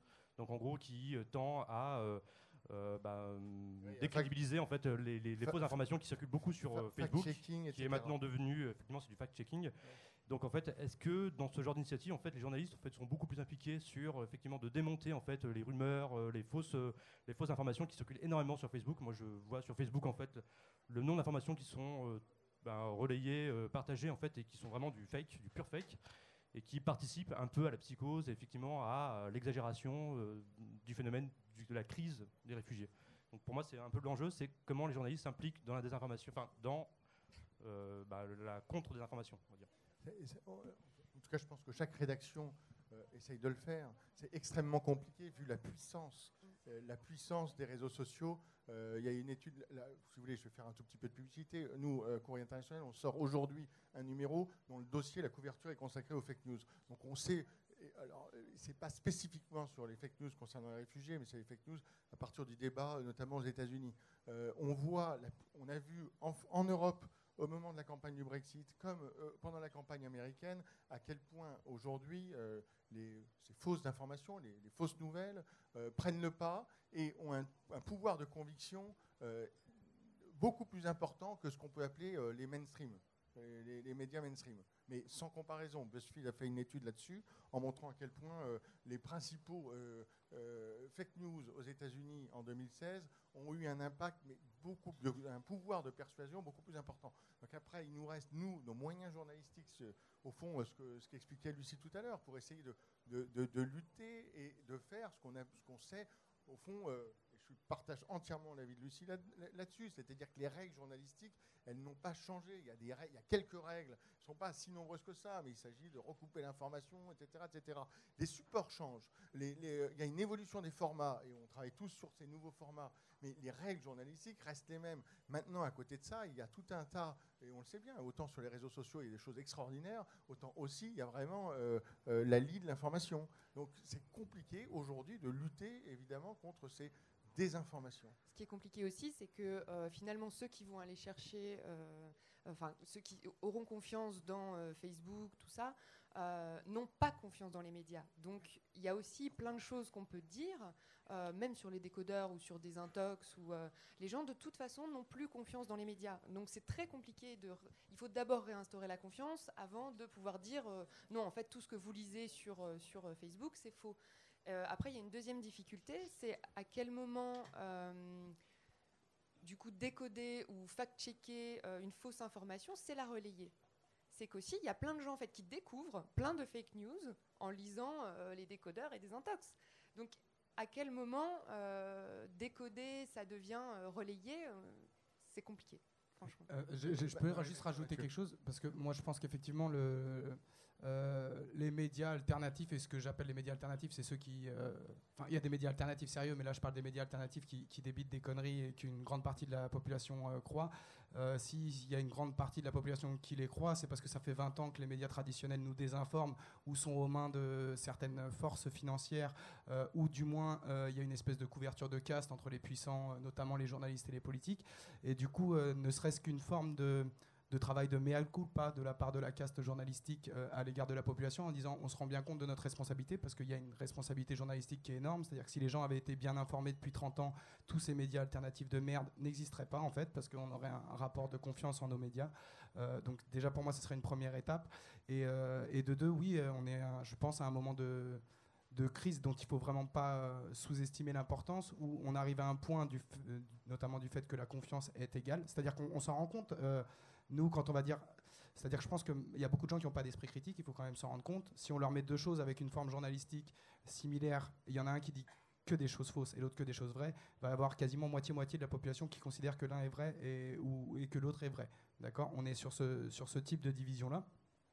Et il va y avoir, euh, il y a une prise de conscience à faire de la part des médias en termes de travail de, de, de mea culpa et surtout putain de sa race j'ai fait ça comme si je, travaillais, je, je, je parlais en débat avec trois personnes j'ai oublié la fin de, mon, de, ma, de ma brillante démonstration Non, mais là où, là où Mathieu a parfaitement raison. ça va me revenir très vite et je vais te recouper mais Euh, on, peut, on peut ne pas être d'accord complètement avec tout ce qu'il a dit. Mais il a dit quelque chose, il a parlé de crise des, euh, des médias. Et euh, tout à l'heure, on, on était là sur le terme de crise de réfugiés. Et je veux bien qu'on peut avoir ce débat, crise européenne, etc. En tout cas, ce qui est sûr, c'est qu'une crise des médias, il y en a une. Il y a une crise économique, il y a une crise aussi de confiance. Et il y a récemment euh, une enquête qui est sortie sur la confiance, une enquête mondiale sur la confiance qu'on peut avoir dans les médias. Euh, on s'aperçoit qu'on est, un, un- on est à un plus bas historique. Ça montre bien qu'effectivement, aujourd'hui, il y a quelque chose à, à renouer, quelque chose à réinventer. Dans les causes, euh, on peut s'interroger évidemment sur les causes. Il y a effectivement, de toute façon, du côté journalistique, une, une- une- introspection, un travail d'introspection à faire. Excuse-moi, ouais, du coup, ça, m'est revenu. C'est-à-dire qu'on se retrouve opposé, merci pour votre patience, euh, c'est-à-dire qu'on se retrouve opposé avec ces gens-là, à leur dire, ben non, mais euh, à leur expliquer, euh, par, regarde ce qui se dit dans, des médias plus sérieux, et ils nous opposent le fait qu'on nous a menti. Et c'est un argument qu'on peut pas leur enlever, en fait, que des médias traditionnels nous aient menti. Et effectivement, je pense qu'on a un, moment charnière au niveau de l'information, où les gens préfèrent défendre une information fausse qui leur ressemble plus qu'une information vraie. Ce que vous disiez tout à l'heure, le fait qu'on en arrive à un truc de post-vérité. La vérité n'a plus d'importance, et je pense que Enfin, ça peut aboutir à des choses assez dramatiques au niveau politique. Euh, oui, alors moi je vais rebondir. Très vite, parce d'accord, qu'on- très vite. il y a Léonie qui Mais personne jouer ne un- parle de la responsabilité de Facebook. Je suis désolée, mais c'est- euh, Facebook a une responsabilité sur les informations qui sont circulées. Ils veulent dire ah non, c'est l'utilisateur qui est responsable, etc. Euh, ça va bien deux secondes, quoi. Euh, faut pas dire que c'est que les médias le problème et le blâmer. Il y, il y a une responsabilité généralisée. et Il y a un média qui facilite la propagation hyper rapide dans le monde entier de bêtises. Et euh, enfin, je vois les gens qui travaillent dans la news, euh, dans l'algorithme et dans le dans le newsfeed de Facebook, euh, ils n'étaient pas prêts à ça. Et ils sont en train de changer. hein. Ils ont été licenciés et de nouveau arrivent. On voit bien qu'il y avait une grande qualité de recrutement dans ces dans ces newsfeeds. Et on n'en parle pas. Enfin, euh, voilà. Il y a certainement Facebook des choses à inventer au niveau juridique aussi, parce Ouais, que non. la diffamation ne permet pas de contrer ces choses-là. Il y a certainement quelque chose, parce que ça a un impact social absolument négatif, et il y a des choses à inventer au niveau juridique également. Merci. Merci euh, Lucie, merci Mathieu, merci à vous tous. Euh, on pourrait continuer pendant longtemps, mais je vous propose d'écouter Léonie, le deuxième live de la soirée.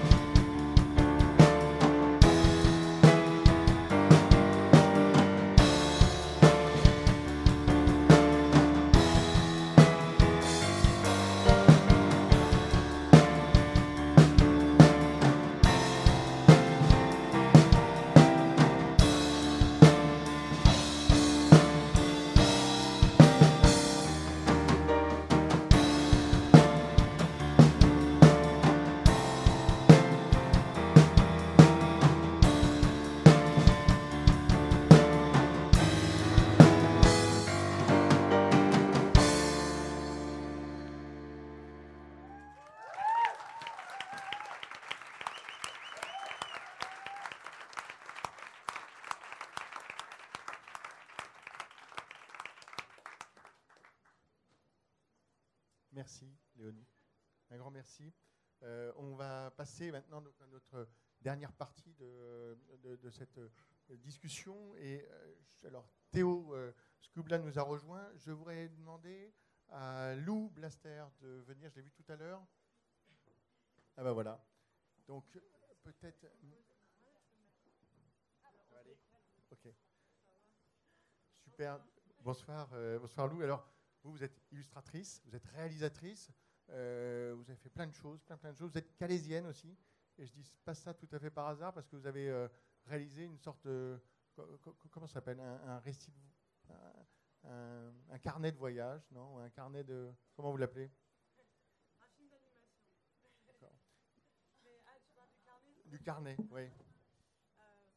En animation. Ouais. Euh, c'est un film d'animation euh, qui avait pour thème Strangers, donc l'étranger. C'était pour un collectif euh, international d'animation. On m'a proposé euh, de faire ça en 2014. Et du coup, j'ai décidé de rencontrer les étrangers qui, avaient, qui passaient dans ma ville. Donc c'est comme ça que ça a commencé. Mais c'était des questions que je me posais euh, forcément. Et, et l'idée, c'était de raconter la vie quotidienne? Non, l'idée, c'était de faire un film. L'idée, c'était de faire un film, mon premier court métrage, parce que j'ai fait de la- du cinéma d'animation, je fais du, du clip, pas mal. Et euh, quand on m'a dit le thème l'étranger, Strangers, euh, étant né à Calais, c'était, c'est, enfin, ça s'est imposé, mais je voulais pas.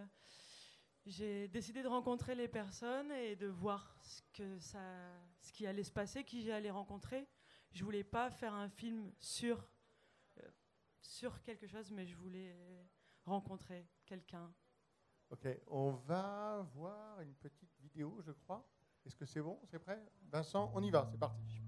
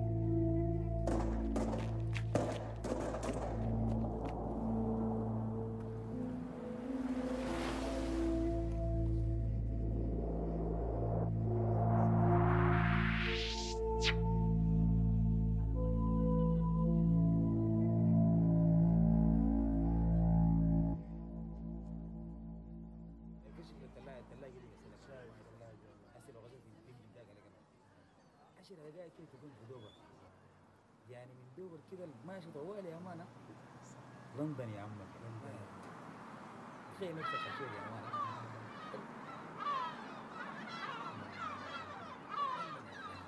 شباب يا نمشي نمشي ان شاء الله اصبروا يا شباب. ما تيأسوا بس تخيل نفسك راكب الكاميون ده بس كده دوبر. كده. أيوة. أكيد خاشي ماشي قسمتنا نحن ما عارفين. نعم نعم صح. لكن كالي برضه حلو. كالي رخيصة لكن ما علينا الإنجليزي يا عم Ah ya Tuhan ya. Itu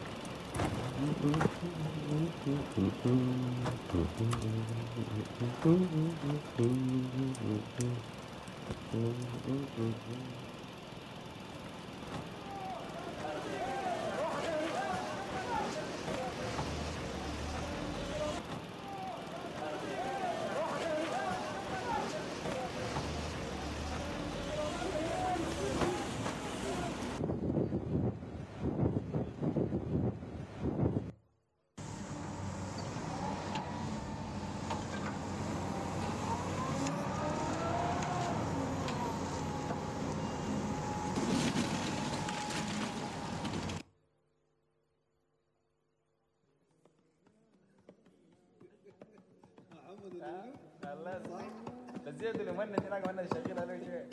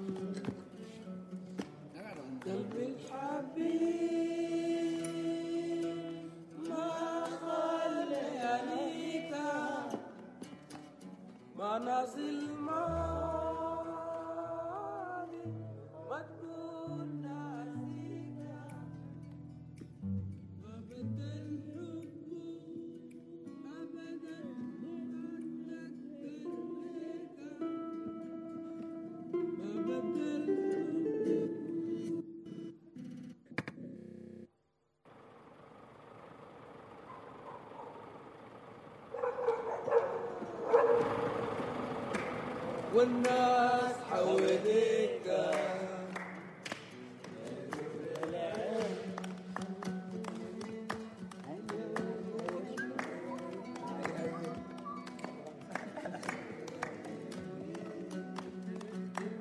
أنا والأنغام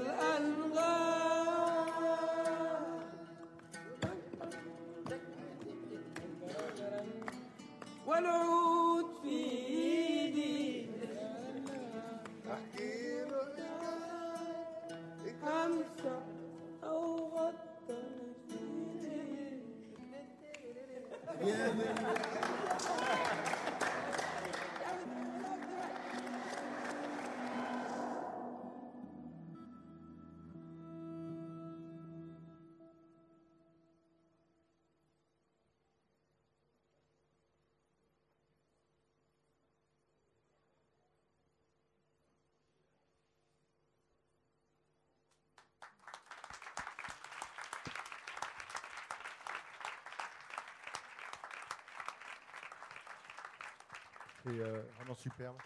Euh, c'est superbe. Ça fait, euh, je ne sais pas si beaucoup d'entre vous ont pu voir tout à l'heure le webdoc WENAC, mais ça fait aussi une résonance entre le webdoc et cette fois-ci le, film d'animation. Comment vous faites pour travailler, pour aller chercher vos, images? On parlait tout à l'heure de la puissance des images.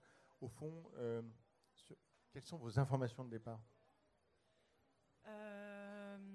Alors moi, je suis allée, du coup, j'avais ce thème, Strangers, l'étranger, euh, pour faire un film.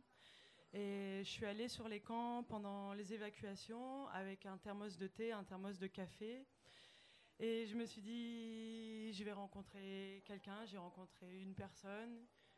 J'ai discuté, j'ai parlé, qui m'a emmené dans un squat. J'ai rencontré d'autres personnes, j'ai rencontré des musiciens.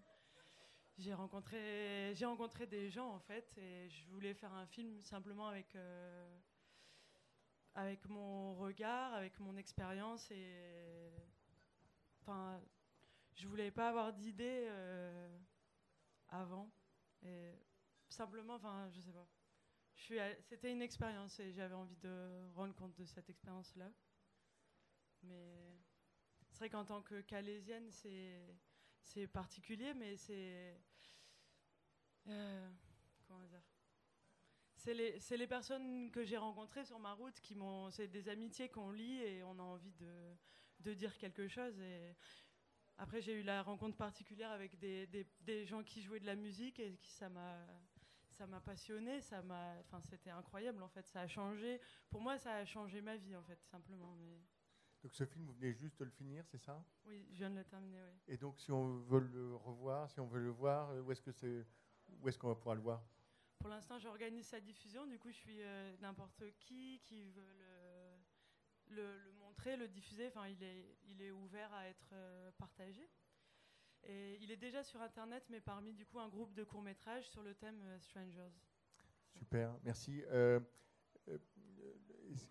Votre Carlos, Carlos donc euh, d'origine, vous êtes colombien, c'est ça? Oui, c'est ça. Comment vous réagissez à, à la fois à ce débat et surtout, tout à l'heure, vous, vous avez voulu in- intervenir justement sur, euh, sur ce thème de- du traitement médiatique.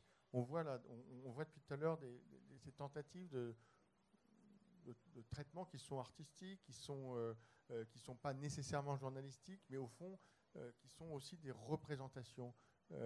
Comment vous jugez ces représentations? Bon, d'abord, je pense que je suis la personne la moins légitime pour parler de ces sujets parce que je ne suis vraiment pas un spécialiste, mais bon, vu que j'ai la- l'opportunité de le faire, je vais essayer de faire mon mieux.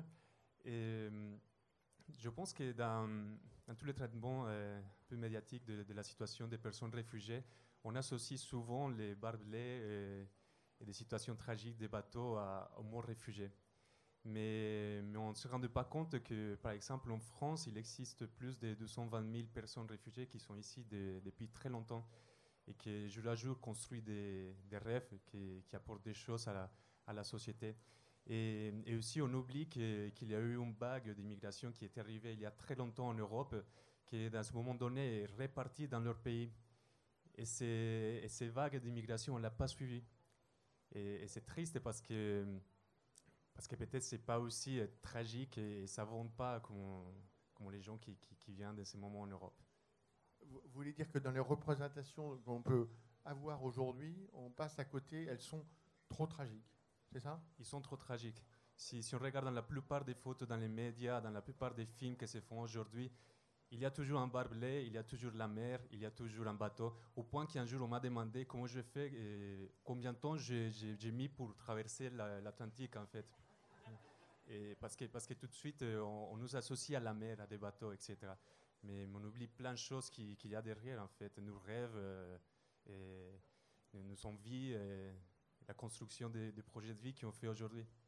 Alors justement, à propos de construction euh, de projets de vie, je ne vais pas présenter euh, Théo, Théo Scubla. Vous êtes Bonsoir. encore, bonsoir, vous êtes encore euh, étudiant? Je suis encore étudiant, absolument, oui. Et en même temps, euh, vous êtes, comment vous définiriez? Entrepreneur, social Entrepreneur, absolument.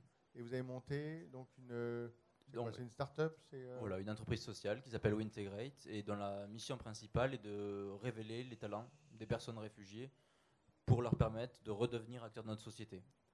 Et comment on fait ça aujourd'hui? On met en place des programmes dans les grandes écoles, dans les universités, qui donnent toutes les clés aux personnes pour qu'elles puissent par la suite reprendre soit leur parcours éducatif, soit leur parcours professionnel. Et en fait, pourquoi vous avez fait ça? Enfin, Qu'est-ce qui, au moment, quel a été l'élément déclencheur un moment, un moment, vous êtes dit, tiens, j'ai envie de m'engager euh, Alors, on était déjà euh, tr- très sensible à la question et Carlos a dit les, les bons mots en réalité.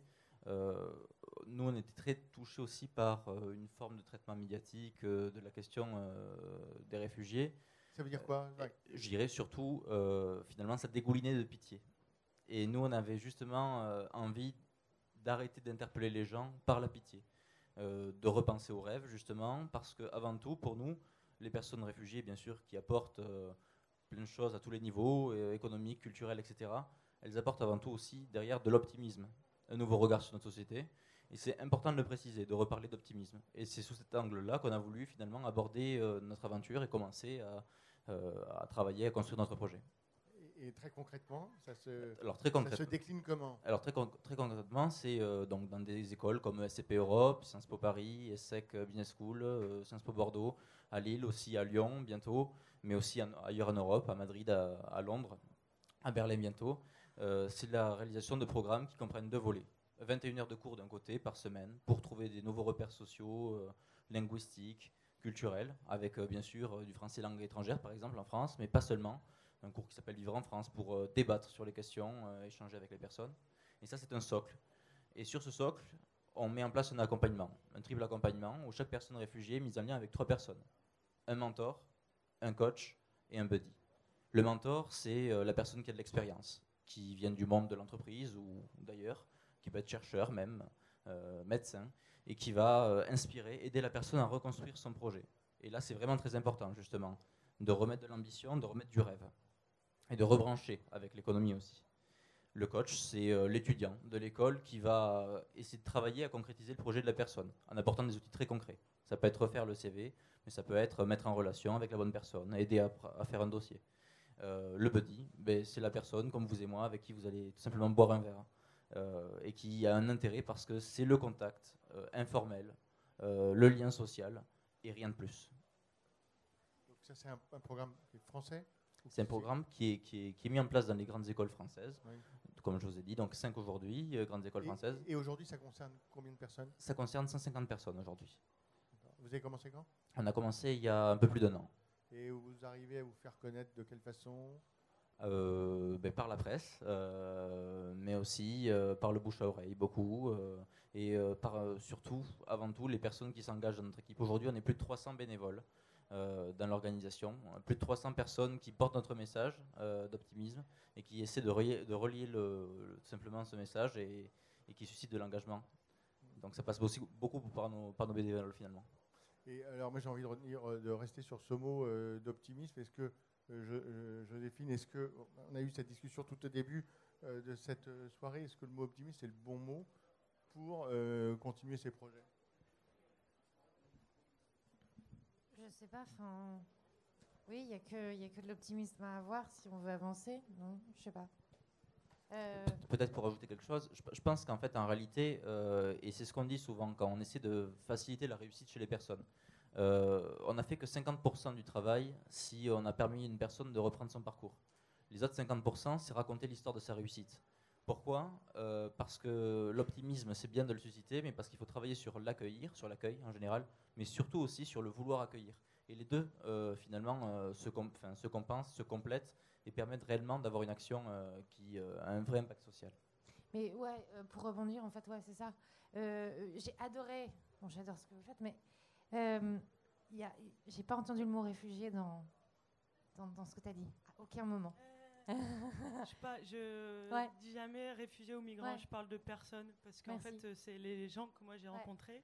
J'aime pas, enfin comme tu as dit tout à l'heure, on peut débattre des mots, mais moi je, en face je vois des gens, je rencontre des gens, mais c'est une personne que je rencontre, c'est pas, euh, je, je vais Oui. rencontrer celui-là, celui-là, celui-là, mais pas. Et je pense qu'il serait. C'est ça, c'est que ce que tu essayes de faire, c'est de voir en eux euh, pas le, le réfugié, l'image qu'on veut les mettre, les mettre dans la boîte. Tu es un Sortir réfugié du qui a un problème. sto- Mm. ouais, sortir du stéréotype. Mais euh, c'est pour ça que j'ai trouvé ça fantastique. J'attendais, j'étais là, mais c'est incroyable, elle a pas dit le mot de réfugié, tout le monde sait de quoi elle parle. Euh, et euh, ben en fait, mais, mais ça j'étais récemment à Berlin, il y a juste un réfugié qui l'a dit. Il l'a dit sur scène parce qu'il était modérateur de la session d'ailleurs. Euh, et, euh, et ce garçon euh, syrien a dit Mais Vous savez, moi, j'avais pas envie d'aller en Allemagne. Hein, moi, j'étais très bien en Syrie. J'avais une, famille, une, voiture, un, métier. J'étais dentiste et tout, tout allait bien. Il dit Mais voilà, j'ai dû prendre le chemin. Je suis arrivée en Allemagne. bon, c'était pas ce que j'avais envie. Mais les gens étaient tellement gentils et m'ont accueilli que je suis tombée amoureux du pays. Et je pense que ça, cette phrase, les gens m'ont accueilli, m'ont vu et m'ont dit c'est cool, on va faire plus de trucs. Ça a changé complètement sa perception et la façon dont on a accueilli va vraiment, je, le vois, euh, va vraiment se traduire dans l'expérience et, la suite. Euh, comment le réfugié va, va avancer dans sa vie euh, dans ce pays. Je pense que ce qui se passe à Calais, c'est affreux parce qu'on laisse des, cicatrices sur ces gens et ça, le traduisait tellement bien. Enfin, quand je regardais ça, c'est l'intérieur, le cœur, et puis après comment on les fait se sentir, ces citoyens de seconde classe dont on ne veut pas euh, voir autre chose. Euh, et je pense qu'on va s'en mordre les doigts. Euh, les, comment dire, les graines ont été plantées de la façon dont on a reçu ces réfugiés depuis plusieurs années, mois. on va s'en mordre les doigts sur ce qui arrive dans les prochaines années. Sachant qu'un réfugié sur deux à moins de 18 ans, ben, je, vous laisse, je vous laisse penser à la suite. Merci. Merci. Je pense que c'est. On va, bientôt terminer. Je- Jean-Christophe, ça serait. euh, on vient de parler de l'Allemagne et euh, en guise d'introduction tout à l'heure, on expliquait d'ailleurs. euh, Raphaël Glucksmann, vous avez beaucoup parlé de l'Allemagne, qui n'a strictement rien à voir avec le cas français. L'Allemagne, on en est où aujourd'hui justement dans les dans ces, stratégies d'intégration, dans cet effort de solidarité qui est fait, d'ailleurs aussi bien au niveau du gouvernement qu'au niveau de l'Ender ou de la société civile? Euh, comment vous, euh, experts, vous les voyez, comment vous regardez euh, l'Allemagne aujourd'hui? Ah, Je, crois qu'effectivement, enfin, ça fait encore écho à l'introduction à ce, débat. Le contraste est, saisissant entre l'Allemagne et la France en, ce qui concerne, disons, les efforts qui ont été engagés pour répondre, disons, à la situation des, gens qui, sont arrivés récemment. Je suis vraiment ce que, je garde de, ce- débat, c'est euh, beaucoup d'optimisme, parce que je vois le dynamisme euh, qu'on entend, mais c'est encore autre chose de, euh, le percevoir au travers des gens qui, le mettent en œuvre, de toutes les actions sur le terrain qui sont menées et qui sont faites bénévolement, avec beaucoup de, bonne volonté, d'efficacité, de, de compétences, d'expertise. Et, ça, on le retrouve aussi bien en France qu'en Allemagne. Mais effectivement, euh, dans, le cas, euh, dans le cas de la France, je pense que euh, faut, il faut revenir au, constat un petit peu déprimant et désespérant du fait que ces initiatives et cette énergie, elles se développent dans un contexte de, politiques publiques qui ont, qui ont abandonné, de l'abandon des politiques publiques. C'est-à-dire que euh, en France, ça prend un certain temps, on peut discuter sur les chiffres, 6, 9 mois pour obtenir le statut de réfugié pour ceux qui l'obtiennent. Pendant cette période-là, il n'y a rien. Il n'y a pas de cours de langue, il n'y a pas de, bilan euh, professionnel, il n'y a pas d'accompagnement. Tout ce qui existe, c'est fait par les associations. Alors, euh, la grande différence entre l'Allemagne et la France, c'est résumé en deux chiffres 40 millions pour les programmes d'intégration, pas pour les réfugiés, pour l'ensemble des programmes d'intégration en France, 40 millions, 16 milliards juste pour les réfugiés en Allemagne. Je crois que ça résume assez bien euh, l'effort euh, allemand qui est spectaculaire et encore une fois à tous les niveaux euh, en Allemagne. Alors, on, m'a dit que j'étais hyper à la bourre, donc on va essayer de se dépêcher un tout petit peu. Mais tout de suite, on va laisser Léonie nous rejouer un morceau.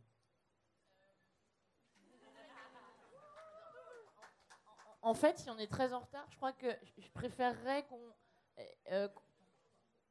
D'accord, ok. Ok, ça marche. Bon, allez. C'est nous, mais tout- il y a tout à fait du temps pour toi.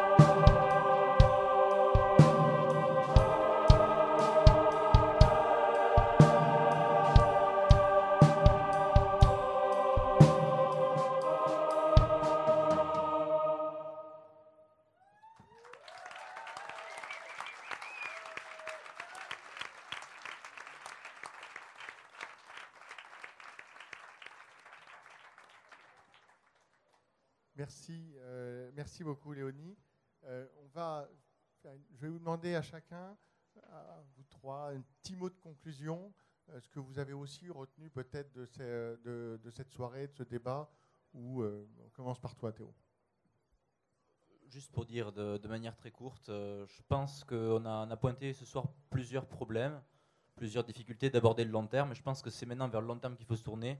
Il faut bien sûr re- rester optimiste, et pour rester optimiste, il faut rester en mouvement. Donc toutes les personnes qui sont intéressées aujourd'hui euh, pour rejoindre euh, des projets comme TechRegis, comme euh, WeIntegrate, qu'elles nous contactent. Si vous connaissez des personnes qui sont potentiellement aussi intéressées pour lancer des programmes dans leurs universités, dans leurs écoles, qu'elles nous contactent parce que c'est qu'en travaillant ensemble qu'on pourra vraiment faire quelque chose. Merci. Mathieu, ce que je n'ai pas dit tout à l'heure, c'est qu'on a vu Bonjour Tristesse, mais vous avez aussi un autre euh, projet qui s'appelle Bonjour Bonheur. Euh, Je, vais- je vais faire plein de trucs d'escrocs cette année. Enfin bref, mais c'est pas très intéressant. Euh, Si, si, si, on peut le dire, c'est Bonjour Bonheur. euh, oui, sûr. je donne des conseils de droit du travail. Euh, pardon. Excuse-moi. Où il y avait un truc aussi qui s'appelle Bonjour Bonheur où je donne des conseils du droit du travail. Voilà. Et je vais faire un album alors que je sais pas chanter aussi. Tu pourras me donner un coup de main peut-être. Euh, non, ouais, sinon, globalement, euh, quoi retirer de cette soirée? Moi, je suis assez euh, fasciné par le, tous ces optimistes. Parce que je, je, partage pas forcément cet optimisme, mais je suis, ça donne vraiment envie de, de devenir un optimiste quand on vous voit. Et franchement, je suis assez impressionné par votre capacité à vous mettre en avant. Euh, et du coup, euh, voilà, ça me fait penser un peu au moment où il y avait eu la, rafle euh, à, côté de la chapelle, où en fait il y avait un truc. donc, donc c'est bien de se rappeler que l'être humain, peut être aussi étonnant, que ce soit dans sa cruauté ou dans son humanité. C'est-à-dire que typiquement à la chapelle, ce qui s'était passé, c'est qu'il y a un quartier qui a vu des migrants en train de se faire rafler et qui est descendu spontanément et qui sont organisés dans l'urgence. Il y a des choses comme ça qui arrivent et, et voilà, ça me fascine. Les gens qui ont un problème avec l'arrivée des réfugiés, on vous demande juste de vous taire en fait. On vous demande pas, vous n'êtes pas forcé d'aider, vous êtes pas, for- mais se taire c'est un bon compromis. On vous a rien demandé. En plus vos commentaires racistes ne font rien avancer et ne les chasseront pas plus vite. Euh, donc euh, voilà. Et sinon euh, c'est vrai que ce serait bien d'axer nos nos yeux et nos paroles vers le type d'action que vous menez. Encore bravo pour ce que vous faites. Merci Mathieu. Lou, Pour, continuer du coup sur ce qu'il dit, euh, si vous avez des idées aussi, ne vous censurez pas. Il faut que chacun puisse se sentir libre euh, de s'exprimer parce que souvent, enfin, je pense que la haine, elle est plus bruyante et on l'entend plus que la fraternité et que la solidarité. Du coup, soyez voilà, libres et bruyants et fraternels et pour lutter pour l'égalité. Voilà, je pense que c'est ça. merci beaucoup euh, Lou. Lé- Léonie, peut-être un petit mot sur cette euh, soirée que, à laquelle tu as participé de beaucoup de manières, mais est-ce que tu peux euh, peut-être nous dire aussi ce que tu en retiens, si euh, on est allé assez Euh, loin dans la discussion? Bah, assez loin, ça, ça pourrait durer deux jours, mais, mais, mais dans l'idée, c'était plutôt bien. Je, je donne un, un- un gros 17 sur 20 Pas mal. à l'événement. Et, euh, et, et sinon, non, je, je sais trop que dire, parce que c'est plutôt sérieux. Moi, je, je voulais juste relater 30 secondes d'une... Le, moment qui m'a un petit peu fait basculer politiquement, J'a- j'avais déjà entamé une... euh, J'étais déjà assez engagée, etc. Mais je voulais juste parler une, seconde d'un- d'une expérience que j'ai vécue euh, en, mai dernier, devant, il y a, ouais, peut-être. Je, par- je parle juste deux secondes. Euh, au, lycée Jean Jaurès, où il y a des amis qui sont présentes, hein, qui, sont proches du collectif Châtel- Chapelle Debout, qui m'avaient euh, euh, convié, si je puis dire, à un rassemblement de soutien euh, devant le lycée Jean Jaurès quand il y a eu une rafle qui a été organisée euh, euh, par le, la, c- c'était l'Île-de-France qui avait donné le, feu vert et euh, on avait rejoint ce rassemblement de soutien parce qu'il y avait des, réfugiés qui étaient installés dans le lycée Jean Jaurès qui est désaffecté euh, et qui devaient en, être expulsés. Donc on, a été tous devant, tous présents, on a formé une, chaîne. Moi j'avais jamais participé à ce, genre d'événement et, euh, et on a été euh, donc euh, gazés. Euh, par les gendarmes, donc euh, les militaires. Moi, j'étais présente, donc vu qu'on parle de traitement médiatique, je, fais rapide, mais c'est important.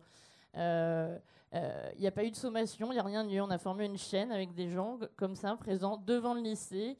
Il n'y a pas eu de sommation, il n'y a pas eu un mot. On a été gazés comme des rats. Il y avait d'ailleurs un élu qui était là, du 19e, euh, euh, Front de Gauche, dont j'ai oublié le nom. Euh, donc c'était une expérience assez euh, traumatisante, honnêtement. Euh, et quant au traitement médiatique de l'information dont on parle, vu que j'étais là depuis 5 heures du matin et qu'on en est reparti à midi, j'étais là de A à Z et j'ai vu comment les faits ont été relatés. Et, c'est donc à base de... les gendarmes sont intervenus après les violences des manifestants. C'est tout à fait faux. C'était des vieux qui étaient là, et, des militants, euh, mais pas des militants du dimanche, hein, des militants euh, euh, che- chevronnés qui étaient là pour la plupart. Moi, j'étais une militante du dimanche. Et il y a eu un papier du Monde qui était correct dessus. Un autre qui ne l'était pas. D'ailleurs, dans la même journée, il y a eu, y y a eu une, une mauvaise. Et, bref, je voulais juste te dire, moi, c'était un, un moment qui, m'a fait un peu basculer de manière assez radicale hein, sur la question de manière générale. Et, et voilà, j'ai pas de conclusion en fait. Merci, non, c'est un très beau témoignage. Merci euh, beaucoup. Euh, un tout petit mot de Joséphine. On t'écoute. N'attendez pas demi-mai 2017 pour vous engager. Engagez-vous, bordel Merci, ça y est, elle l'a dit. Moi, ce que je voudrais faire avant de laisser la parole à Bertrand Perrier pour une conclusion, je voudrais remercier euh, les organisateurs, euh, Artifarty, euh, Make Sense, et puis aussi l'Institut l'Institut français, je sais qu'il y a des représentants ici, qui organisent cette Nuit des idées. Cette Nuit des idées, c'est la deuxième édition. Elle a lieu dans une quarantaine de pays dans le monde. C'est un moment extraordinaire qui permet d'échanger sur des thèmes très variés. Alors bravo à tous les organisateurs.